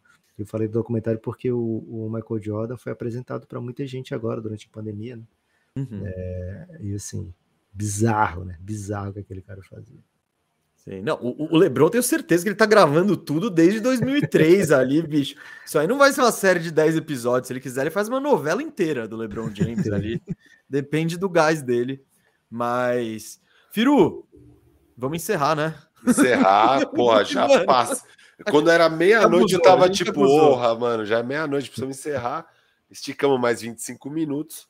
É, peço até desculpa aos nossos Imagina. convidados. Cara, isso, obrigado demais pela participação. Finalmente, juntos aqui nós quatro. Pô, Eu amei o episódio, espero que a audiência com certeza, bom, a audiência com certeza amou também. Eu só Espero encerrei por bom curtido. senso, porque se dava para ir. ainda. É, pô. Dava pra ir indo, mas tipo, tem que ter bom senso. Todo mundo tem família aqui. E, pô, demais vocês tirarem esse tempo aqui na véspera de feriado, passar da meia-noite com a gente, para trocar ideia de basquete, dá uma aula, né? Dá uma aula. Ah, e na isso. parte do basquete ali, FIBA ali, putz, é, foi até importante para nossa audiência aqui que estava acostumado a ouvir Filipinas campeã, o Japão pode surpreender. o Japão é massa, velho. Japão, a gente Aí, ó, Japão. Japão é surpreendeu de fato, né? Venceu a uma partida. Finlândia. É, isso, Cara, Finlândia. o, o Japão ele tem um técnico americano que ele levou um modelo radical da NBA, é muito radical. Ele, ele mesmo disse que o modelo dele é inspirado no, no D'Antoni, um pouco misturado com o Golden State. É um pouco de cada e é incrível que o Japão joga e é bem legal a campanha. Ele usou esse sistema para ser vice-campeão olímpico no feminino. E aí ele assume o masculino, ele é convidado para ser. Imagina, ele pegou o Japão e foi vice-campeão olímpico no feminino, e ele foi convidado para ser E não é masculino. normal, foi tipo uma zebra gigantesca. É, foi uma zebra. E aí no masculino ele consegue, na sua primeira competição grande, já conseguir vaga olímpica, uma coisa que o Japão não conseguia, a não ser quando foi sede no na Olimpíada de Tóquio, desde 76. Então, assim, se vocês defendiam o Japão aqui, vocês estavam com o coração no lugar muito certo, porque foi uma campanha muito bonita mesmo do Japão. Foi uma das grandes notícias desse Mundial, foi bem legal. A notícia foi o Sudão do Sul, né? Mas não, Também, não- que um país de menos de, de 12 anos ali que chegou na Olimpíada pela primeira vez. Os caras treinavam em quadra aberta, né? Teve li umas matérias, putz, bem. História bem comovente. O Luol Deng basicamente bancou tudo. Mas não dá mais para falar disso. Vamos precisar de outra ocasião para repercutir essa e mais histórias lá do B do basquete. O que eu ia pedir, eu acho que todo mundo já conhece o trabalho de vocês, mas quem não conhece ainda, façam aquele jabá de onde encontrar, quando, o que. Faz, uh, vende o peixe aí, por favor, porque com certeza o pessoal quer, que não conhece vai querer saber. Seguinte, a gente tá aqui no YouTube, por incrível que pareça, hein? Porque ninguém acha o nosso canal. Nosso canal aí tem. Você vai ter fazer o que agora? Que sete anos? Sete anos de YouTube. E assim, a Tamo gente tem muito- poucos Estamos camuflados, né? Estamos É. camuflados. A gente tem poucos vídeos com a nossa face, né? Embora tenha muito vídeo que a gente, o, o nosso agregador de podcast acaba gerando vídeo direto, mas desde o Mundial, né? Aliás, desde os playoffs, a gente tem investido um pouco mais em nosso tempo para fazer live, né? Interagir também com a população. E então segue o Café Belgrado aqui no YouTube, né? É, procura Café Depois- Belgrado no YouTube. Eu vou pôr o link na descrição aqui do vídeo. Então, Boa. quem, Boa, quem obrigado. estiver vendo, vamos pôr aqui na descrição. E aí, e aí outra convite que a gente faz é para você ouvir o nosso podcast. Aí Spotify, qualquer agregador de podcast, o que a gente indica sempre é o Aurelo, porque é um, um agregador brasileiro de podcast e que ele remunera por clique, né? Então, se você vai lá e escuta o Café Belgrado no Aurelo, a gente recebe um centavinho ou outro. Então, se você puder fazer essa boa, para mim é o melhor aplicativo de podcast que tem fora o Spotify. Para quem já, já usa o Spotify, a gente também tá lá. né? e o Spotify só tem essa vantagem porque tem música também, né? Mas fora isso, o da Aurelo É, compete mas em pé de A Aurelo, igualdade. por exemplo, ninguém corre o risco de receber de bobeira uma música da Luísa Sonza. É, passei por tá lá isso. de mas- bobeira, pá. A Aurelo não tem isso, é só pode. Esse é um risco complicado. mano. É, e- mas é assim, Café Belgrado tá nas redes sociais também, ou Café Belgrado no Twitter, ou Café Belgrado no Instagram. No TikTok a gente tentou, mas é, a gente É um né, fracasso. A gente foi um fracasso. TikTok é a parada mais maluca e aleatória que existe. A gente, numa época, botou nosso melhor vídeo no Instagram, que era um do Jimmy Butler, que estourou. A gente fez a tocopédia curtinha, pá. Estourou no Instagram. Cara, a gente botou no TikTok, foi tipo o pior vídeo do TikTok. Então, não, eu não sei. E os outros você põe história, e os outros não estoura. Então, sei lá, é muita aleatoriedade ali. Mas a gente Eu gosto de culpar a aleatoriedade também pelo nosso fracasso no TikTok, viu? Porque é, não assim, já é muito aleatório a gente ter que criar no TikTok. né? Mas enfim, Instagram e Twitter a gente cuida, então pode seguir lá. Mais alguma coisa, Gibas? Não, é isso. Podcasts diários, né? Pelo menos de segunda a sexta, podcasts do Café Belgrado, de entre 45 e uma hora. E vocês estão com as prévias dos times, certo? Começamos, previu KTO, Começamos, né? começamos dois times já, e vem mais 28 aí, né? Até começar a temporada. Começamos pela, pela, pela odd às avessas, né? Da KTO, pelo, as vitórias projetadas, na verdade. É, as duas equipes com menos vitórias projetadas até agora, Washington e Detroit, a gente começou pelos dois. Daqui o começo da NBA vamos para os 30. Aí só podcast, né? Não tem live. É só. Aí no YouTube tem esses podcasts, mas só o áudio, né? Fica uma. Inclusive o pessoal reclama que fica uma tela branca enorme assim na sala, super incômoda para a vista. Assim. é, é, o que o projetor foi capaz de, de, de, organizar aí, né? Então, se você tiver na TV, não, não, não fica olhando para a tela. Mas você, tá? você faz capinha, é só serve para capa aquilo, não fica é, hora, Exatamente, eu fiz um baita esforço para aprender a fazer capinha. E eu descobri Cara, que só é muda a capa digital. a hora que entra é. é. Cara, a gente tá aqui com, com duas pessoas que são. Se, se vocês soubessem o quanto eles dominam a técnica aqui, é, a gente tá vendo o que eles estão fazendo aqui, cara. A gente Ó, tá duas eles pessoas não. são muitas, tá? São, é uma pessoa. É uma não, pessoa. o Firu que é o diretor, ele que gosta de dirigir cara, ali. Impressionante pegou... a técnica do, do firmeza aqui, viu? Impressionante. É. Mas pede pro Firu fazer uma thumb pra você. Você vai ver que trabalho vai ser. Eu quero que ele faça um QR Code, velho. Essa é a nossa meta. eu faço, sério mesmo. Se quiser, eu faço pra vocês. QR Code é a meta nossa. A primeira meta nossa é aprender a fazer QR Code. Meter na tela, e tem que meter na tela. É isso. É, Você ter só o QR Code não, não serve para nada. E o segundo passo que é mostrar o QR Code é. pra galera. Gente, ó, vai para a conta do, do Firu também, né? Tem o terceiro passo que é o QR Code para nossa conta também. Né? o QR Code tem que estar tá certo. Né? É. Ô, gente, foi muito bom, pô, muito Valeu, bom mesmo. Gente. A gente pô, abusou aí da boa vontade de vocês, porque é, duas, fomos para três, três e tantos, então foi muito legal. É, agradecemos demais. Espero que estão convidados. Né? A gente sabe como é difícil aí a, a, a agenda, né? De todos, mas estão convidados para participar outras vezes. Lembrando da promoção exclusiva Toco TV, hein? Você não tem quem faça o seu imposto de renda no ano que vem? Ah, é. Problemas contábeis? Entre no Instagram de Lucas Nepomuceno e mande uma mensagem Toco que você vai ter condições especiais para o seu imposto de renda 2024.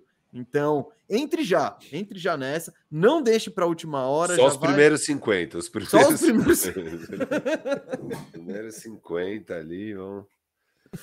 É, isso foi muito bom, gente. Muito bom. Obrigado Valeu. você, obrigado a todo mundo que acompanhou. Demais, galera. Boa estamos noite a de todos. Volta. Bom feriado a todos. Quinta isso. que vem estamos de volta. Sexta tem dinizismo, hein? Tamo junto no dinizismo. Ah, eu sou um dinista. Eu sou um dinista, eu sempre tamo fui. Eu queria ele, um dos meus uma das coisas que eu queria na minha vida era Fernando Diniz. Como é que ficou a enquete aí? Quantas pessoas estão acreditando? Olha, ah, quase 500 votos e cairá na final de conferência. Tá bom, pô. Não, pô, tem 29 pessoas, 29% achando que vai chegar na final, tá excelente, velho. Tá excelente. Porra, só deu coisa boa se for ver, né? É. Eu, eu ah. tava nos 30% que não avança tanto assim, eu confesso. Que eu Porra, é, isso é, é despeito que chama. É que eu acredito no meu Lakers e no Denver. É só isso, pô. Eu tô, eu tô Lakers e Denver. Foda-se, vai ter que cair essa porra. É Boa. Gente, vamos encerrar por aqui. Muito obrigado. Né, por muito obrigado, Gibas. Muito obrigado você que acompanhou. Quinta-feira que vem, não amanhã, feriado pode aproveitar seu feriado, mas quinta que vem estamos de volta ao vivaço com mais um crossover, dando mais crossover que Kyrie Irving em mixtape. Valeu, gente, obrigado por acompanhar Toco TV. Valeu.